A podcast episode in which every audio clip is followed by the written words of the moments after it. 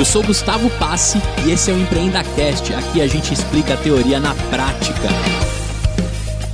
Fala aí, empreendedor, fala aí, empreendedora. Hoje, mais um dia que a gente vai conhecer a teoria na prática. Eu tô com um cara aqui que há 15 anos tá no meio musical. Não há um barulhinho aqui que a gente não faça que ele não vai saber o que é. Tô brincando. A gente tava falando de ouvido absoluto em off aqui. Mas eu vou deixar ele se apresentar. O que esse cara aprendeu e observou dentro do ramo que ele tanto ama, tenho certeza que ele vai falar com muita paixão.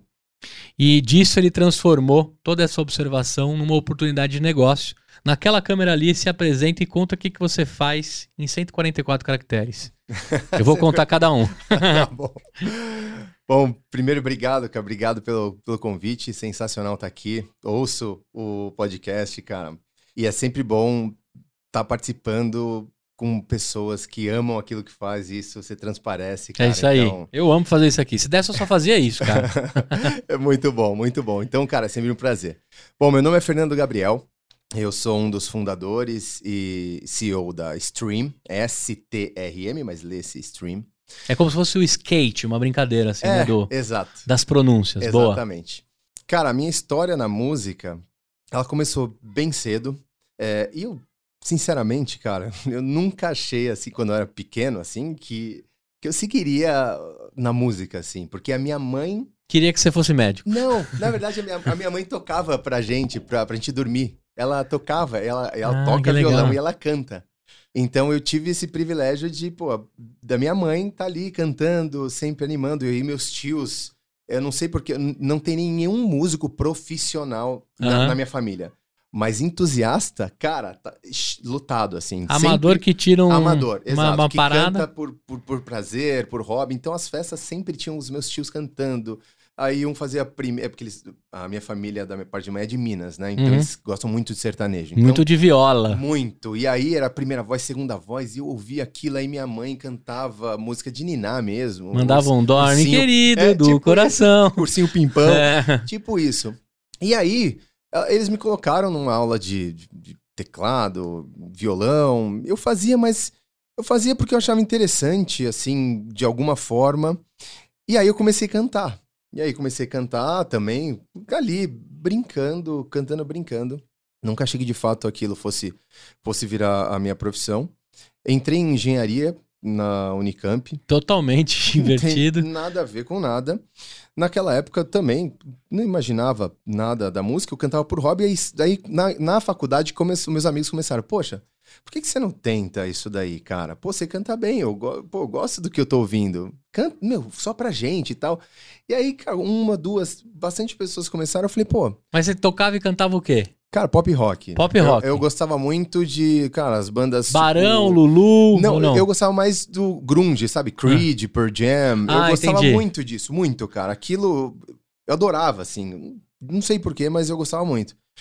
Children. É, don't stop dancing. e aí, é, e aí eu fui, fui gravar esse é, o CD num estúdio, acabei. Era para gravar cover, o produtor falou, cara, você não compõe? Eu falei, não. Cara, vamos compor agora e você vai gravar música própria, não vai, não vai gravar cover. Eu falei, bom, tá bom. Acho que vai, Na hora de fazer o CD, é, ele disse Eu isso. falei assim, puta, vai ficar horrível, mas, cara, vamos lá, ué. Fazer o quê? E aí eu fui. E aquilo, e, e assim, o, esse, produtor, não sei se você conhece, mas o Tito Falaschi, é, irmão do Edu Falaschi do Angra, uhum. ele era o produtor.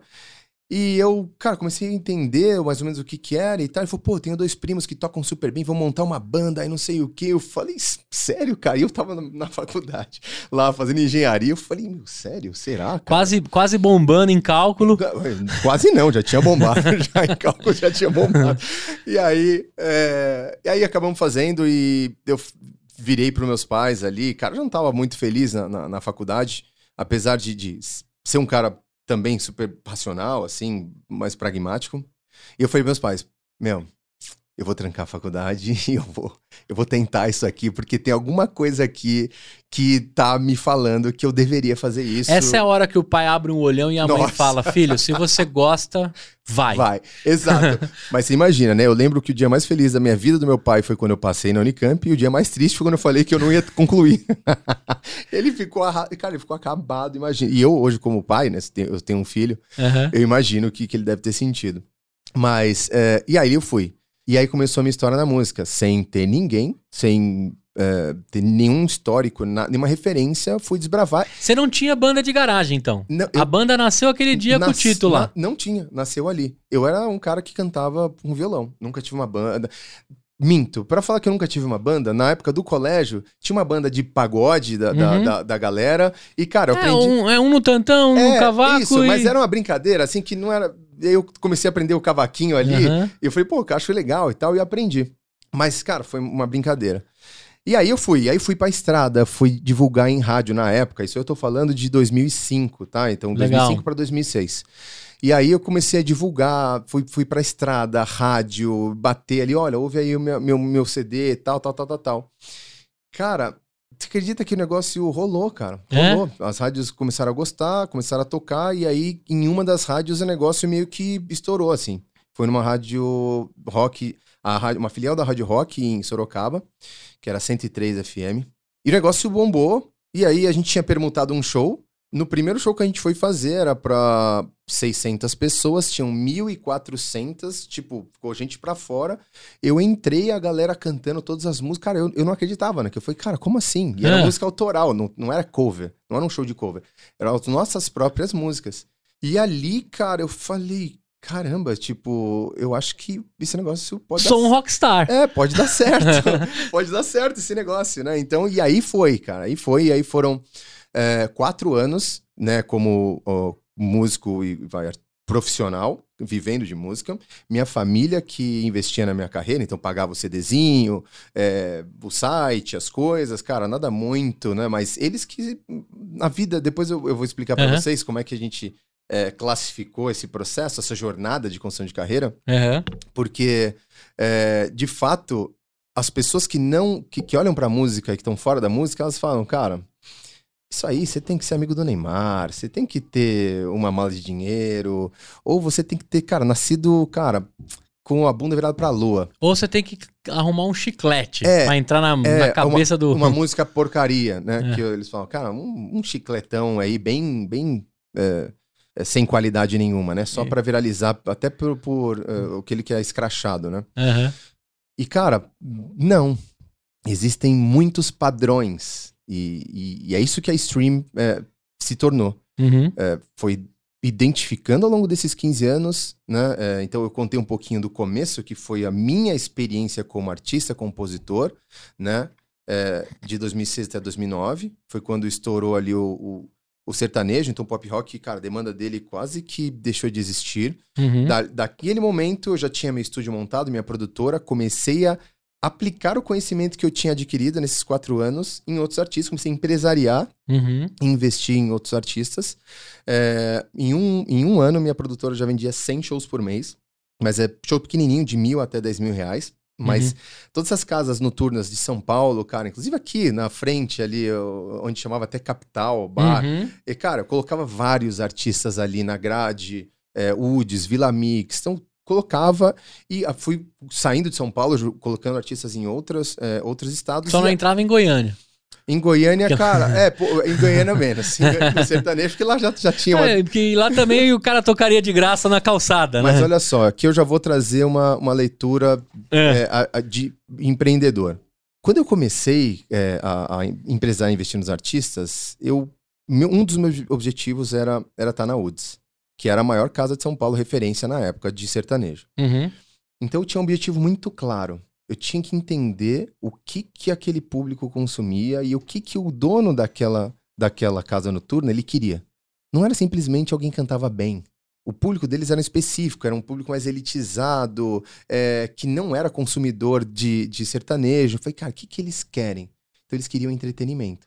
Então, Hum. e- então o tipo de entrega tinha que ser. Então eu, eu- eu montei uma dupla do zero que não existia.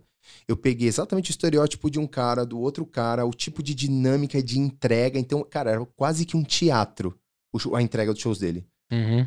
E aí, meu segundo objetivo era: primeiro eu entro na Woods pra ter uma chancela, depois todas as outras casas vão querer. Porque, cara, Eu se eles toco É na a. Globo, é a Globo das casas noturnas. Cara, aquilo foi meu padrão. Foi quando eu estourei de vender show, foi assim. Tinha o produto que eles, eles precisavam, e que eles desejavam. Uhum. Eu tinha um diferencial muito claro das outras duplas. Eu conseguia ter a chancela dele para ter deles para vender para os outros.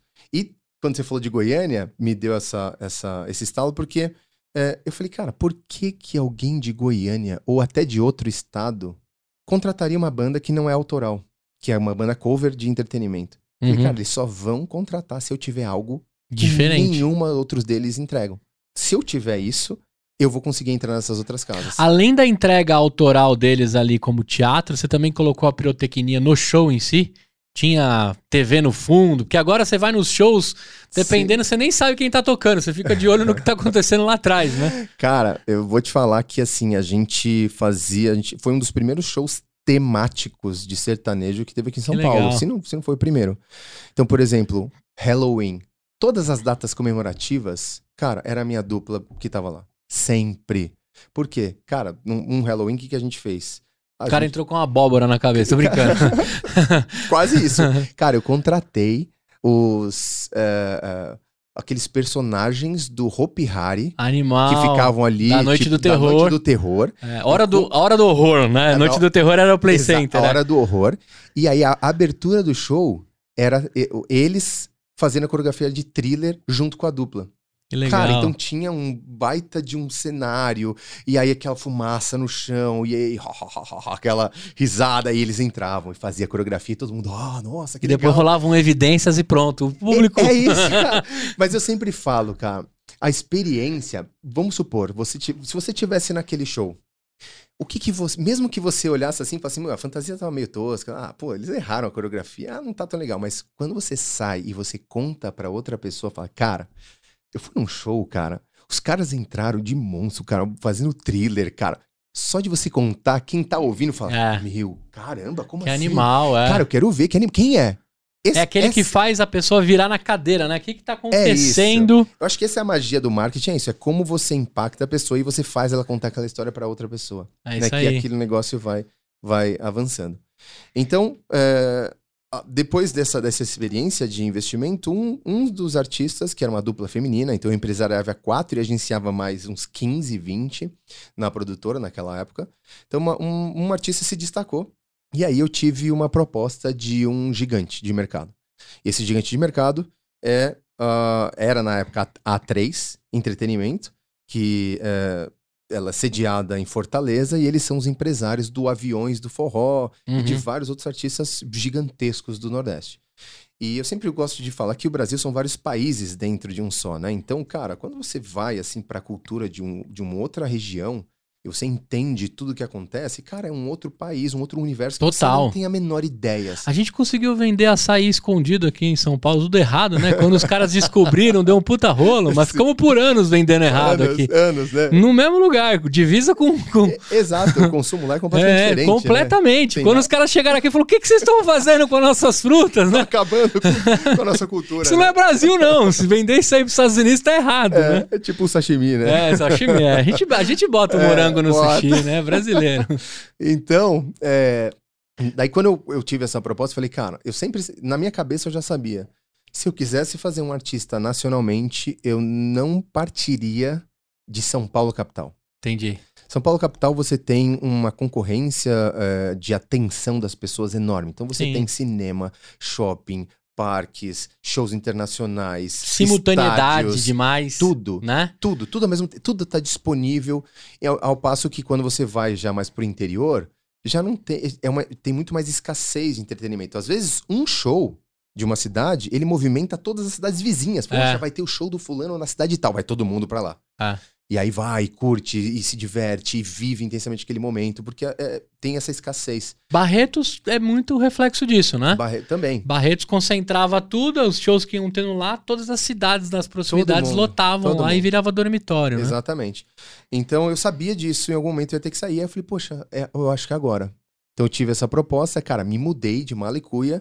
Eu não vou aprofundar nessa história, Aham. porque eu acho que dá- ela serve muito bem pra gente falar de, Do limão. do limão. Perfeito. Cabe muito bem pra gente Então, falar. eu vou guardar o limão aqui.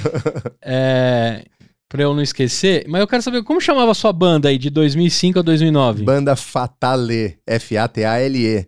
E, cara, Fatale. Isso, e é muito legal porque, cara, eu gosto de falar que tudo que eu falo tá lá no YouTube pra todo mundo ver. Então a gente fazia mesmo show pra 10 mil pessoas, pra 14 mil, pra 6 mil, todas cantando a nossa música. A gente foi tocar na Itália, ganhamos o concurso da Jovem Pan, fomos no Pânico. Tudo que eu tô falando tá no YouTube. Que legal, que legal. Vou deixar os links aqui pra galera conferir. E até hoje você tem amizade com os caras da, da Fatale. Vocês... Eu tenho. Vai rolar um, um, um refresh? Um re- reviver? Rolou. É? É, rolou há dois, an dois anos e meio atrás, é, antes da, da pandemia. A gente gravou um DVD ah, é? com participação da banda Malta. Que legal. É, que Foi É. muito legal, assim, cara. Foi, foi um dos dias mais é, importantes da minha vida. Sério. Que porque legal. aqui- a- aquilo tinha um sonho, cara, de estar cantando para as pessoas que eu mais amava. Meu filho tava lá. Que legal. A camiseta dele tava escrito número um, fã do, do papai, né? Eu, eu, meu fã número um. Antes mesmo Tava- de nascer, né? tava ali o, o- a minha esposa, meu filho, a minha- meus pais, meus amigos. Que legal. E, cara, querendo ou não, depois de tantos anos, a minha banda ainda tem fã-clube.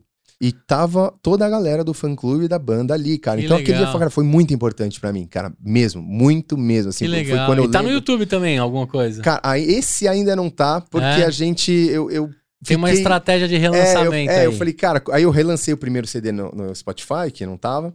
É, e aí eu tô- a gente tá pensando como é que a gente vai fazer pra esses conteúdos. Perfeito, Mas em breve cara. vai estar lá. Muito bem, Banda Fatale aí. Quem, quem conhece, por favor, comente aqui no, no YouTube. Quem tiver no Spotify, corre lá na, na redes do Empreenda, até pra gente saber, né, que, se alguém já curtiu o show desse cara por aí, né? Tenho certeza que sim. Agora, é, antes da gente entrar na, na, na streaming em si, cara, o artista no Brasil, ele ganha dinheiro ou ele sobrevive? Aí quando eu falo artista, claro, né? Da mesma forma que no futebol a gente separa o Neymar e tantos outros Uhum. ali que, que ganham notoriedade, a gente tem ali a, a várzea correndo e um monte de gente sonhando. E tão bom quanto os Neymars. Na música, a mesma coisa. Perfeito. Mas hoje, se o João Pedro lá, meu filho, como chama seu filho? Gabriel, Gabriel. Se o Gabriel hoje falar pra você, papai, quantos anos ele tem? vai fazer cinco semana que vem. Cinco aninhos. Papai, quero ser cantor. Ou quero tocar violão. Uhum. Claro que ele pode ser quem ele quiser. Né? Vivemos num mundo muito mais livre do que antigamente, que nossos pais queriam que você fosse médico, Uhum. engenheiro, né? Ou, ou é, jogador de futebol, que eram as três coisas que poderia. Mas se ele chegar pra hoje e falar assim, pai, quero viver de música, você deixa? Você acha que ele vai conseguir ou ele vai sobreviver? Eu acho que o sistema da forma como ele é hoje não privilegia muitos artistas. Eu acho que o artista ele ainda sofre demais. cara. É, Sofre muito, muito até que ele chegue um ponto, o, o turning point dele, sabe, o ponto de virada. E aí sim ele é, passa de fato a ter uma, uma receita e uma visibilidade super relevante. Porque assim, a visão que eu tenho, eu vou contar eu como observador, né? Eu gosto muito de voz e violão e o carrom. Perfeito. Cara, não tem um lugar que eu vou ali que eu escuto tá, tá, tá. Eu falo, opa, tem um carrãozinho ali. Uhum. Aí sai umas vozes e fala, opa. Aí você vai olhar, o artista é completo. O cara é completo, ele deixa vários famosos no chão, Uhum. né? Aí você vai trocar uma ideia com o cara, às vezes ele tá ali na noite por 120 reais, Sim. às vezes 80, Sim. às vezes 50, às vezes ele tá pela paixão e pela cerveja. E aí você fala, porra, cara, pra ele ter um salário digno, pra ele ter uma grana, não vou dizer um salário, mas pra ele ter uma grana digna pra conseguir alimentar a família, esse cara tem que fazer show demais. Uhum. E não, há, não há dedo que aguente bater nas cordas. Entendeu? Essa é a visão que eu tenho, assim, do. Pelo menos dos meus amigos que tentaram e do que eu vejo quando eu, eu sempre vou conversar com o artista. Né? Hoje eu deixo o Pix, tá mais fácil, né? Você vai lá, escaneia e manda um Pix pro cara. Uhum. Mas eu sempre fui o cara que jogava no chapéu, porque eu acho que vale muito a pena incentivar. Mas eu sempre fiquei com essa percepção que é sobrevivência, cara. Não dá pra viver. Sim. É, primeiro, assim, eu acho que falta muita informação pro artista. Então, ele ama muito o que ele faz, é, mas é muito difícil para quem é, é para quem é artista e vive, quem, é- quem é criador, é muito difícil é, trazer esse lado estratégico, processual, para você né, tracionar uma carreira. Então, para ele, tá, Hum. o valor dele tá na arte e não na- nas ações estratégicas que a- uma carreira exige. O momento que ele mais espera e que ele quer resolver é subir e tocar. É subir tocar ou então compor e tá no estúdio gravando. Isso é o que ele ama O- fazer. É a- É, o restante pra ele é, é isso, uma Mas chatice. isso é uma- um percentual muito pequeno do que é uma carreira artística. Então, assim, pegando um pouco da sua fala, tá? É, isso é uma percepção geral. Fala, Poxa, cara, mas tem um cara que ele é tão talentoso, ele canta tão bem, ele é, cara, atinge notas super agudas e ele, cara, toca violão melhor do que qualquer um desses caras e isso, tal, tal, tal. A questão é que existe uma coisa na arte que é a unicidade. Você ter algo que é só seu, que é único. E o criador, ele é aquele que compõe e que tem a sua própria música. Então, Hum. quando um artista está copiando, quando ele está cantando música de outras pessoas, isso não é valorizado. Ai. Isso não é valorizado. No Brasil. No Brasil, até- é mundialmente. Você tem pouquíssimos casos de pessoas que cantam cover e que estão super bem. Você tem ali aquele Boyce Avenue, que, que é bem reconhecido. No Brasil, a gente teve o Emerson Nogueira. Mas você Uhum. vê que são, assim, são cases, assim, super raros e super difíceis de chegar nesse Mesmo nível. assim, ele encontrou alguma coisa pra ser um cover diferentão. Exato. Ele, ele encontrou um- um- uma via e ele deu para aquele cover um pouco da sua contribuição artística. Ele trouxe uma coisa diferente. Ele não simplesmente replicou o que já existia. Então você sempre precisa trazer isso. E quando um artista ele é o compositor, ele tem uma música que é só dele, que ele tem a sua característica impressa ali, isso tem o valor de mercado. Então, Então, mas aí tem o compositor que canta. isso. E o compositor que é só Tipo, Autor. o Arlindo Cruz levou quantos anos pra ser o Arlindo que cantava? Porque o cara tem A gente 7 não- mil A músicas. gente não precisa ir tão longe. A Marília Mendonça. A Marília Mendonça. Marília Mendonça. Ela tá na boca de todos os E- sertanejos antes de estar na boca do povo, né? Antes, ela, cara, era compositora de quase todos os grandes sucessos do sertanejo, até que, de fato, o Vander da Workshow ali, cara, poxa, não, então vamos lá, vamos construir sua carreira. Começou primeiro no Nordeste, que, era- que, é- que já é uma. que já foi uma abordagem super assim, diferente, porque na época também não tinha aquela força do feminejo. Então, é, o art- existe, né, o, o cantautor, aquele cara que compõe aquilo que ele canta. Tem aquele. Hoje existe, né, um, um, um mercado gigantesco de, de composição. Gigantesco. Compositor hoje, de elite, ganha milhões. Mi Esse- Acho que eu vi no Globo Repórter que tem uns caras que ficam tentando todo dia tirar um hit sertanejo pra viralizar. Cara, e assim, a maioria desses, desses compositores, eles, eles compõem em grupo, né? Então eles têm dois, três compositores, eles ficam compondo todos os dias, um, dez músicas por dia, e aí eles vão nas audições dos, dos grandes artistas. Porque os grandes artistas, o que, que eles fazem? Isso, inclusive, foi uma das constatações de padrões.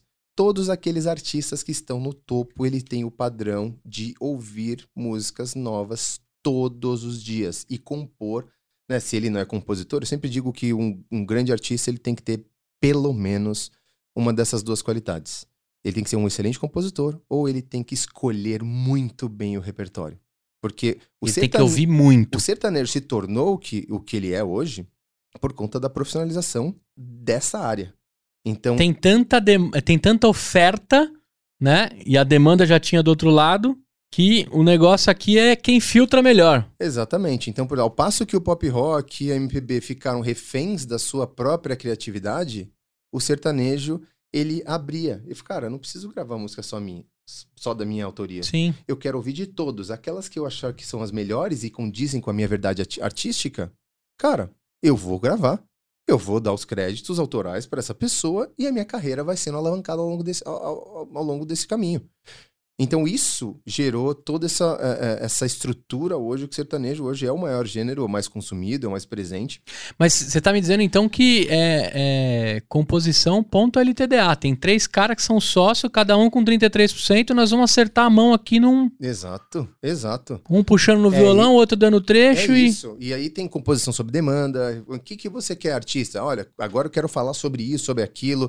Tô pensando nisso. Às vezes o artista participa da composição, às vezes não. Já tem um, um, é, portfólio de músicas que eles apresentam. Então, isso é algo que é, é muito latente. E isso né, deveria ser replicado para outros gêneros também.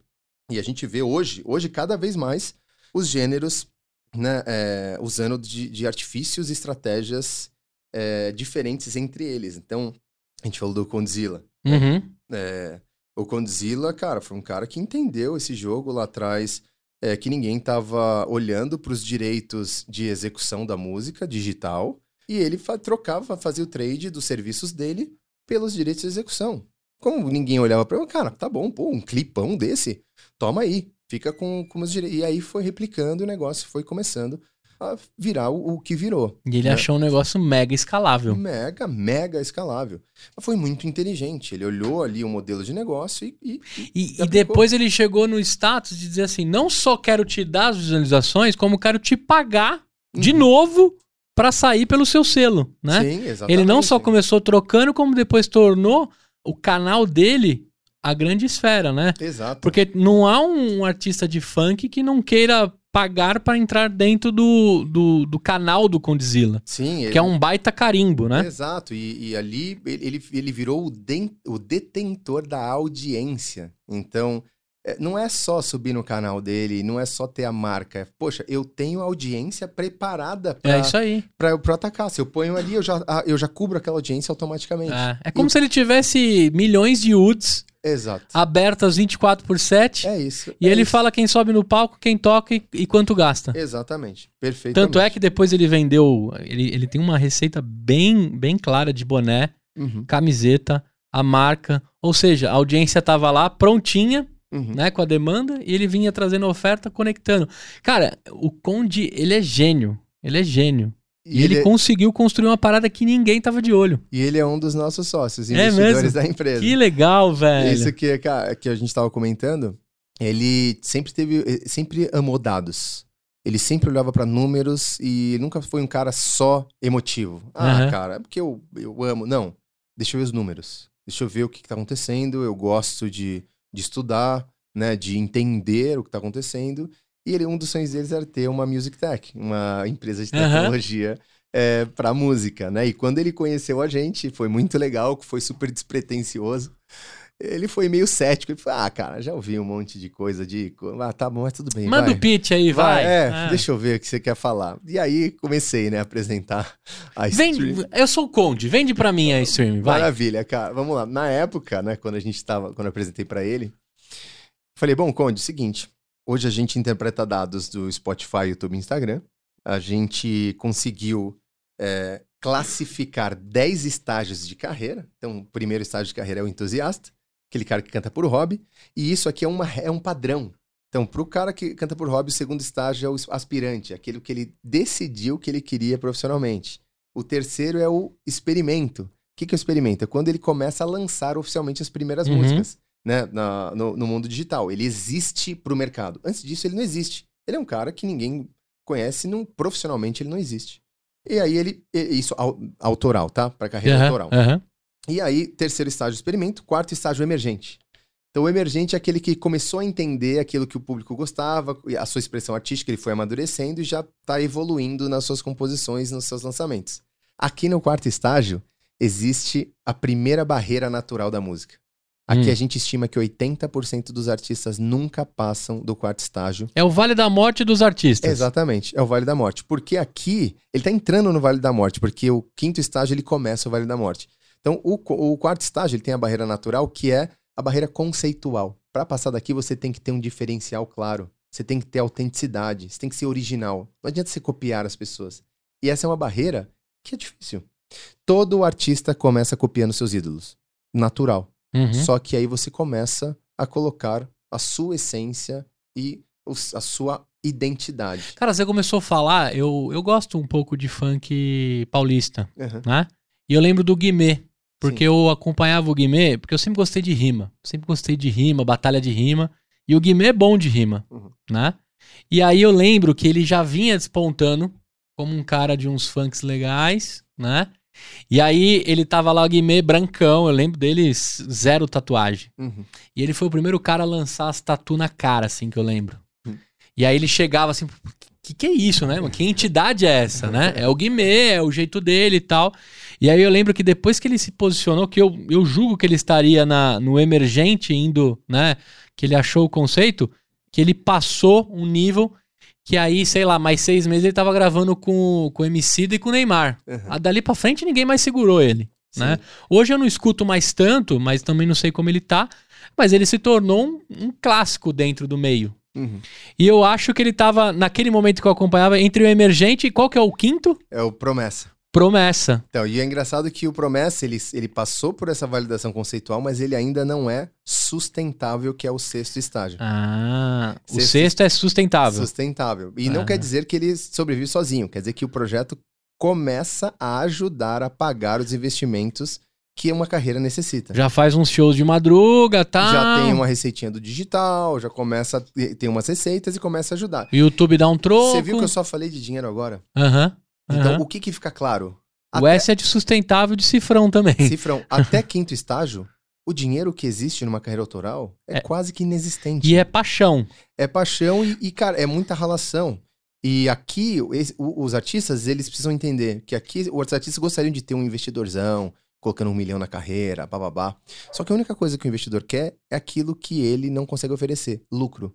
Lucro. Ele não, ele não, ele não, ele não gera receita até aqui. Mas aqui, se ele. Aí, não tem aqui uma, um paralelo, se ele fosse compositor, que ele poderia estar flertando com outro dinheiro, mesmo que não fosse pela voz dele? Poderia, mas não entra no fluxo da carreira dele. Da carreira dele. Então, por exemplo, fazer show cover, dar aula de canto, aula de instrumento, fazer umas produçõezinhas se ele, se ele é um cara de estúdio, tudo isso ajuda na vida do artista, mas quando você olha para uma carreira autoral, não tá atrelado. E fazendo um comparativo com o mundo das startups, você como uma music tech sabe, é aquele momento que o empreendedor em si precisa focar na onde ele quer, porque dar aula de música, ficar compondo e tentando outras coisas só vai atrapalhar o plano maior da construção para E- escalar a carreira. E é exatamente nesse ponto, né, que a gente estava comentando, no, é, poxa, o arti- como é que o artista ganha dinheiro? É, é, é sofrido, é, é difícil. Então o artista ele, ele acaba tendo que escolher. Fala, pô, cara, eu preciso colocar comida na minha, na minha mesa, preciso pagar meu aluguel. senão vai pra preciso- gaveta. E aí, como é que eu faço? Se numa carreira autoral, eu sei que aqui eu não ganho dinheiro no começo,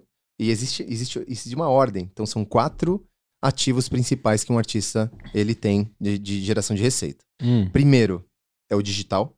Tá? digital. O que, que é o digital? São as receitas sobre o fonograma. O que, que é fonograma? Quando existe uma, uma composição, que é uma obra, não é um fonograma, ela simplesmente está ali numa voz violão, na guia, num celular. Se você transforma aquilo em um produto, você foi lá pro estúdio, gravou profissionalmente, mixou, masterizou e Ganha um selo. se tornou um produto, ganha um selo que é o ISRC, que é o CPF da música. Então todos os direitos são atrelados àquele. Igual o livro Ah. ISBN. Exato. Igualzinho. Então tem um, um- um- o CPF da música, que é o SRC. Ali ele destina todos os, os recebíveis de execução digital para aquelas pessoas. Então, se tocar na Mix agora, o SRC 17, 17, 17, 17, Mix, o quê? 28. rádio? É, Rádio você, você é uma execução pública, Ah. não é um direito digital, tá. tá? Rádio é uma execução pública. Execução pública que eu vou explicar para vocês bom. em uma das linhas. Então, Tá. o digital é plataforma de streaming, basicamente. Então, Spotify, YouTube, é, Deezer. Apple, Deezer, entre outras. Então, Uhum. Então, isso aqui tem um fluxo de recebimento diferente, tá? Então, essa é a primeira linha de receita do artista. Segunda, é, vou colocar jogo aqui, logo aqui o autoral, tá? Então, o Autoral. autoral. Então, se o artista é um compositor, ele tem esse fluxo de receita é, vindo da execução pública. O que, que é execução pública? Rádio, TV, sincronização com filmes, games, é, a música que toca no shopping, no barzinho, é, nos shows ao vivo. Tudo isso é considerado execução pública. E aí vem o ECAD que Aí cuida vem disso. o ECAD. Cara, até e- que eu não sou leigo assim, Ah, não, hein? Aí vem o ECAD, É. que é a entidade que, que, que é controladora, e tem as associações né, que controlam o ECAD. Então, a associação são sete. Então, a SBA, Sim, Socimpro, é, Uhum. entre várias outras, né? O BC, Abramos, e elas que repagam o- os autores. Agora aqui, ó. O Michel Teló explodiu com Ice Eu Te Pego. Uhum, Que era de uma outra mina lá, que eu não lembro o nome dela. Exato. Ele tava monetizando já com o digital, mas no item 2 quem monetizava era o compositor. Exato. Era a Shelly, lá, sei lá o nome da menina, né? Mas Exatamente. incrível que ela conseguiu viralizar com dois estrofes. É, Então essa quem ganha, quem ganha é ele. É, exatamente. E se ele for, ele ganha duas vezes, então. Se ele for, ganha duas vezes. No, ele no, ganha no rateio da pizza, ele ganha nos dois. Qual que é o terceiro? Shows. Shows. Então, Que esse é uma estratégia loucura do sertanejo que o cara sai correndo o mundo inteiro, né? Fazendo show, show, show, show, show, porque é a hora de levantar receita rápida. exato. E é muito engraçado. Mas é desgastante, né? É muito desgastante e isso acontece de uma forma. O equilíbrio entre essas quatro receitas acontece de uma forma muito diferente por gênero.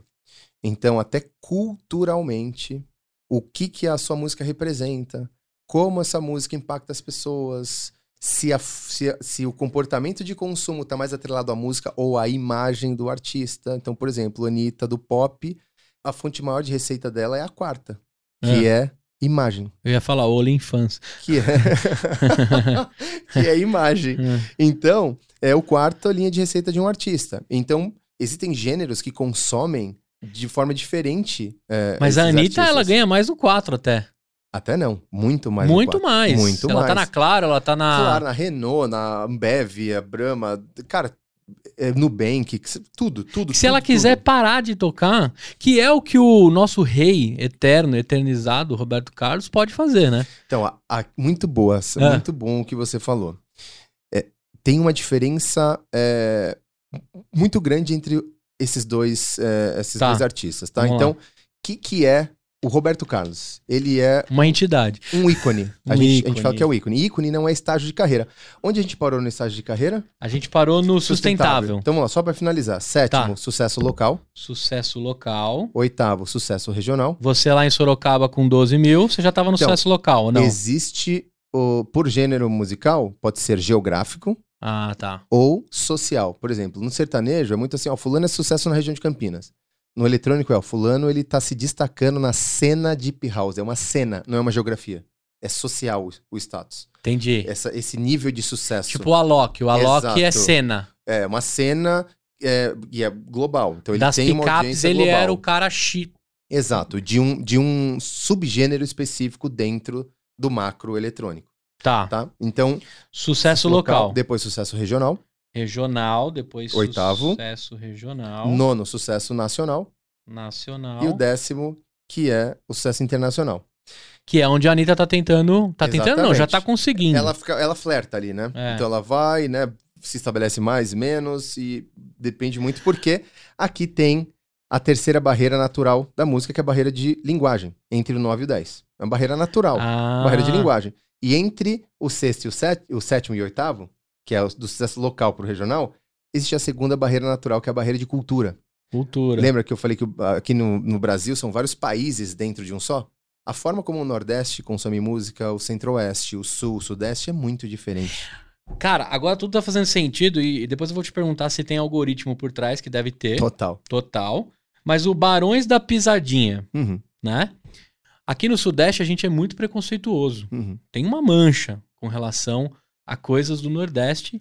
E isso Acho não tô tá falando. diminuindo. Tá isso. diminuindo, é, mas a gente não pode esconder que existe, uhum. um, existe um preconceito ainda estabelecido. Essa música, 10 anos atrás, o, fun, o Frank Aguiar fazia. Sim. No estilo Barões da Pisadinha. Sim. E ele sofreu um pouco forma. do preconceito do, daquela música, não conseguiu emplacar e emplacou outras coisas, uhum. né? E aí o Barões da Pisadinha hoje, cara, não há um lugar que eu não, não vou que não tá tocando e que o ombro não mexe. Uhum. Né? Aí você fala, puta, como é que os caras acharam um negócio aí?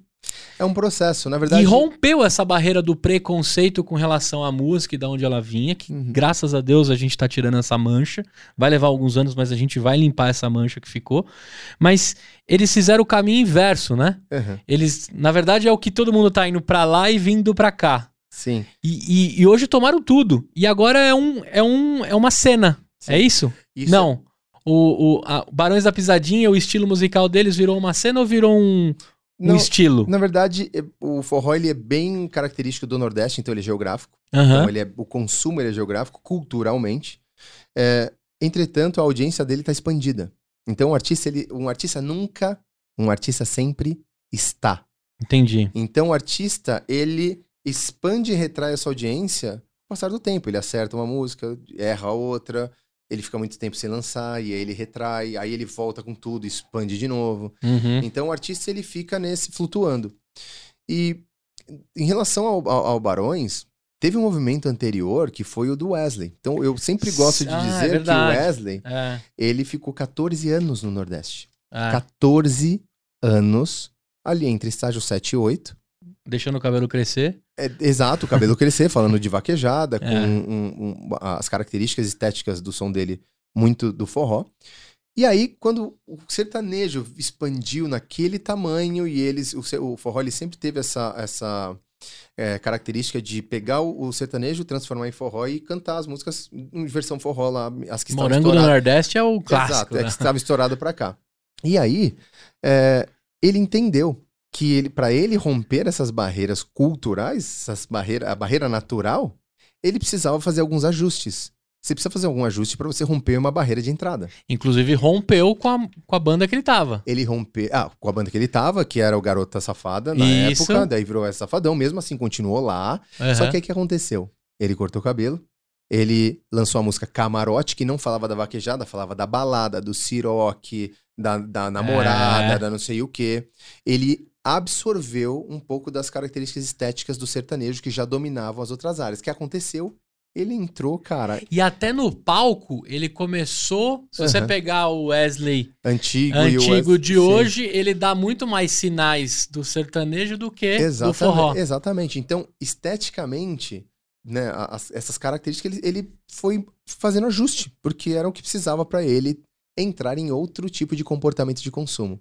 Então, a hora que ele entendeu isso, ele fez esse processo e aí a música dele foi naturalmente É, e foi embora. de, de criança Exato. a velhinhos. E aí, ele abriu as portas, assim como a Anitta tá fazendo isso internacionalmente, apresentando o funk pro mundo. E Uhum. você vê artistas super grandiosos lá fora usando, tipo, Mino- Minaj, por exemplo, usando as batidas do funk nos seus novos lançamentos.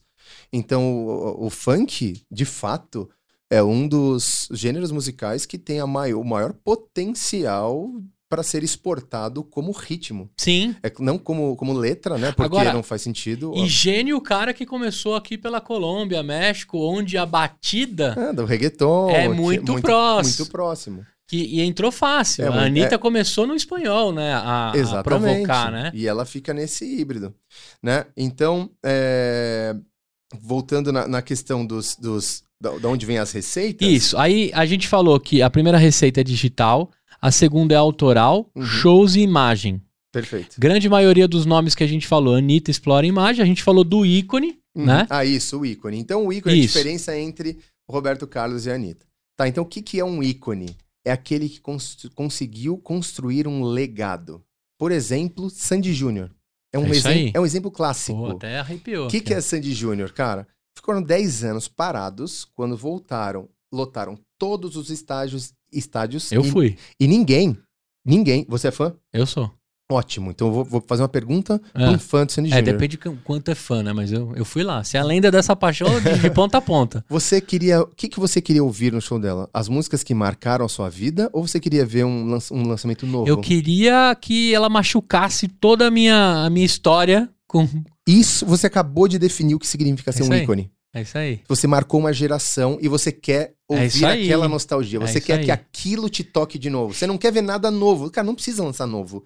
Toca aquilo que marcou É minha vida aí. pra eu lembrar da, daquela, daquele momento e tal. aquela- Que é a minha relação com raça negra. Exato. Raça Negra começou a tocar. Se ele trouxer uma música nova, acho que eu nem escuto. É isso. Não quero. É eu quero isso. Raça Negra raiz, isso. linguinha presa aqui, pá, É cantando isso. aquele CD inteiro. Exato. Olha só você. então, então é, é isso. Então, isso é ser ícone. E Roberto Carlos é isso, ele faz o mesmo show, o mesmo É. repertório todo ano, e todo mundo vai lá, chora, e pega rosa, e canta detalhes, e, E vai. por anos. anos e anos. E ele vai continuar fazendo isso porque ele marcou a vida de muitas pessoas com aquele repertório. E aí, tem uma parada que aí você vai me explicar o que é. Existe uma parada chamada Jovem Guarda, Uhum. que a minha mãe, que tá até aqui hoje, né? Ela tá ali com o meu Joãozinho É, enquanto eu gravo com você. Não há uma música da Jovem Guarda, minha mãe deve estar perto do setentinha, Uhum. que ela não sabe quem é, quando foi, em que momento e Uhum. que os olhos dela não marejam. Ou seja, esse cara é o pai, Uhum. né, da Jovem Guarda. A receita dele maior deve ter sido na época os shows e a imagem. Uhum. E o cara que ganhou no item 2 foi o Erasmão, né?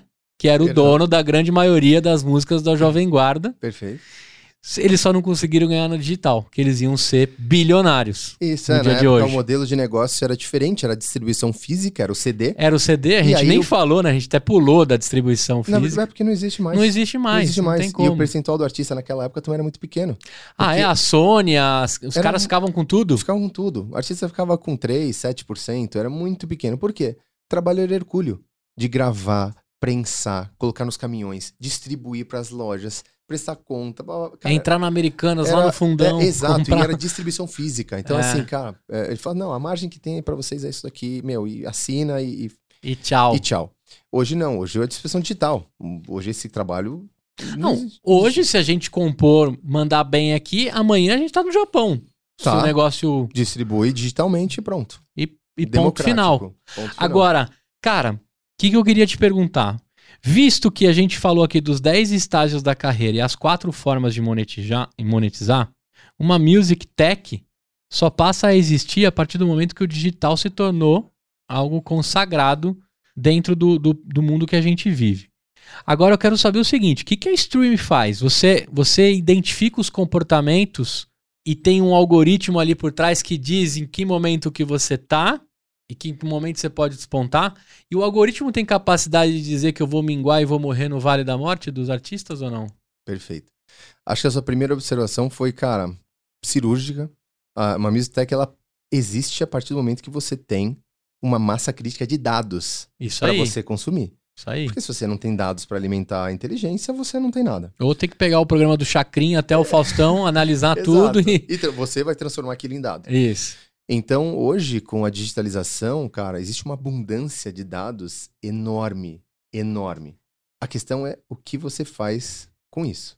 Então, a gente tem uma, é, uma frase lá na, na empresa que é muito engraçado, que não adianta... não- você tem que ter um banco de dados, não um bando de dados. Um bando de É, dados não, não dá pra fazer nada. não serve pra É. nada. Mas enfim. É, então o que, que a gente faz, né? Uma vez que a gente entendeu esses, esse padrão de jornada, cara, sai do 1, vai pro 2, pro 3, pro 4 e 5. Tá, onde é que tem dinheiro? Aonde não tem dinheiro entrando na carreira do artista? Onde tem um nível de risco maior? Aonde tem um nível de risco menor? Então, por exemplo, até estágio 4, a gente sabe que 80% vai morrer. é, antes daquilo na carreira, né? Então eles não conseguem tracionar. Hum. Então, se você aposta aqui, o seu nível de risco, vamos, vamos botar 2 para 10. Então, cara, cada do, a 10 que você apostar, talvez você acerte 2. Isso para passar para o próximo estágio. Não quer dizer que ele já vai virar a Anitta. E aí, se você olha para estágio 5 a 7, aí está olhando para 20% dos artistas que já passaram de uma barreira. Então, aqui você já tem um nível de, de assertividade maior. Mas o desafio é outro, de tração de mercado. Então, existem os desafios ali. O que, que a gente fez? A gente en- e- e- é, ensinou para a inteligência artificial e criou algoritmos baseado exatamente nesse framework. Então, existem animal. 10 estágios, então, tantos plays, Do tantos start ao likes. Exato, tantos plays, tantos likes, tantos streamings, tantos ouvintes mensais, tantos followers, blá, blá, blá, blá, nessas plataformas, significa que ele está no 1, ou no 2, ou no 3, e a gente foi consumindo. Hoje a gente monitora um milhão e meio de artistas, mais de 72 milhões de tracks. Então a gente consegue ter claramente essa visão. Poxa, e aí a gente passou dois anos com especialistas do mercado. Então, os principais empresários artísticos por gênero, os artistas, as gravadoras, os selos, o- as pessoas próximas. Né? Então, na nossa, só na nossa equipe, falando para você, a gente é, acabou de fechar uma- a nossa rodada Seed, né, de um milhão de dólares de investimento na empresa. Então, Condzilla é um dos investidores. O Fábio Facri, que é o empresário do Fernando Sorocaba, ele é um, outro, um dos investidores na plataforma também. O Henrique Portugal do Skank é um dos investidores na plataforma. Legal. O Caco do NX0. é, o Edu Martins, no produtor de jazz. Cara, sensacional. Já produziu o George Benson. O cara é um gênio. É, então, olha só o que eu falei. Eu falei que tem gente do funk, tem gente do sertanejo, do rock, do pop e do jazz. Só isso dentro da empresa. Então, a gente tem relação com, fora isso, com todo mundo do mercado. É, do funk, do pop, do sertanejo, do forró, de- com todos eles. E a gente foi validando por anos. Cara, isso aqui faz sentido?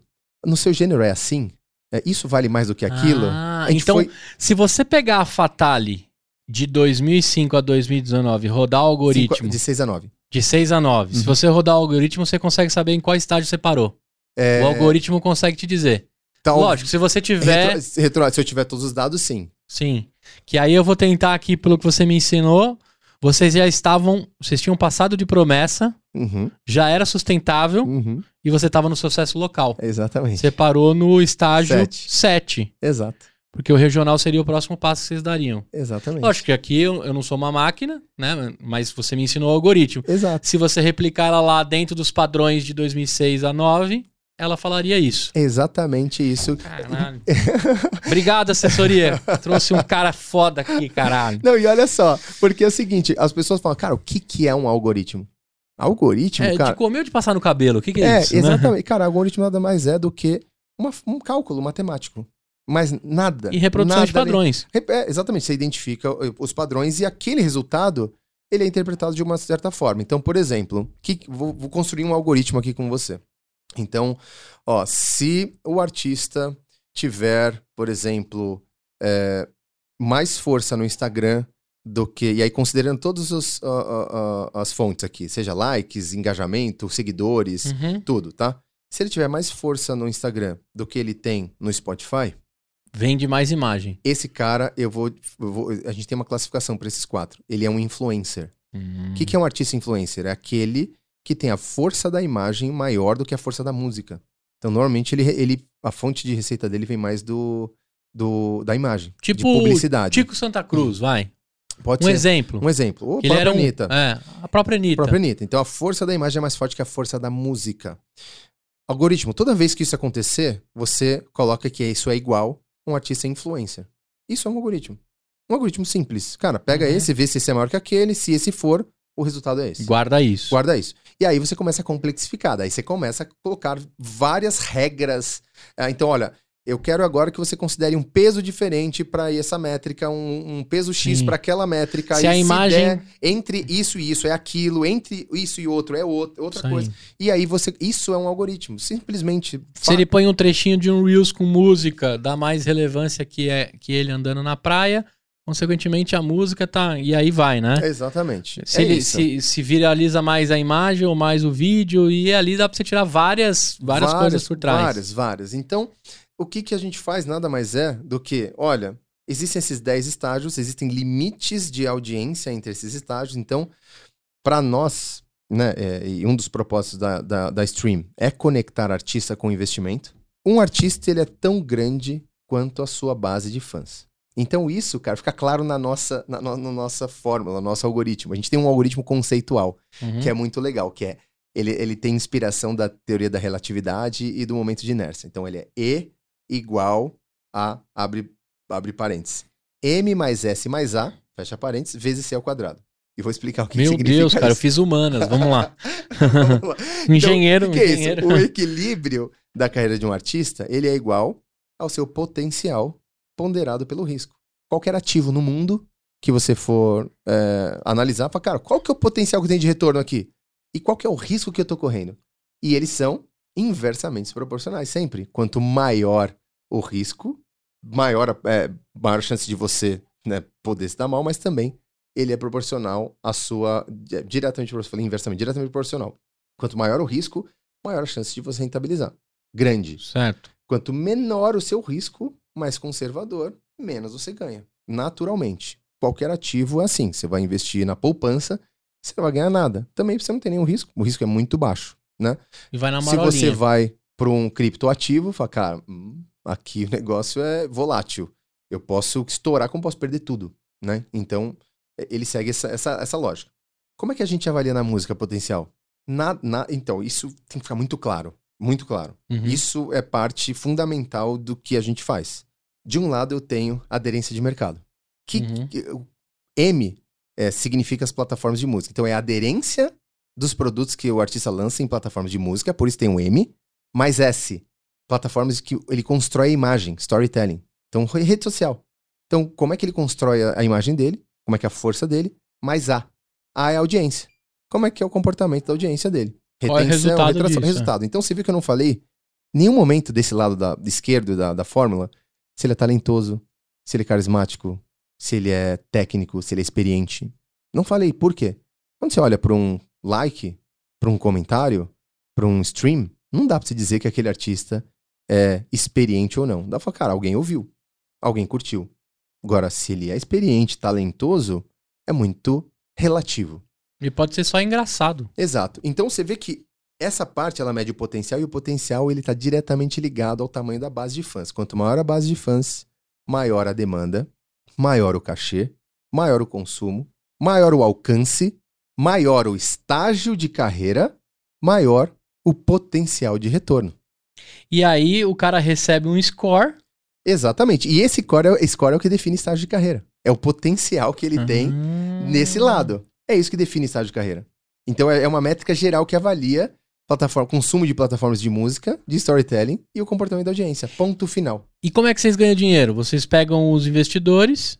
Então, hoje a gente tem. Hoje a plataforma é um SaaS. Tá. Tá. Então hoje a gente tem gravadoras multinacionais, fundos de investimento, empresários, produtores musicais, todos eles assinam a plataforma e a plataforma ela gera rankings automatizados. Ela vê, ela destaca os outliers, fala, olha, de todos esse aqui tá performando melhor do que todos esses. Esse aqui tá crescendo mais rápido. Esse aqui tem mais força na música do que na imagem. Esse aqui tem mais força na imagem do que na música.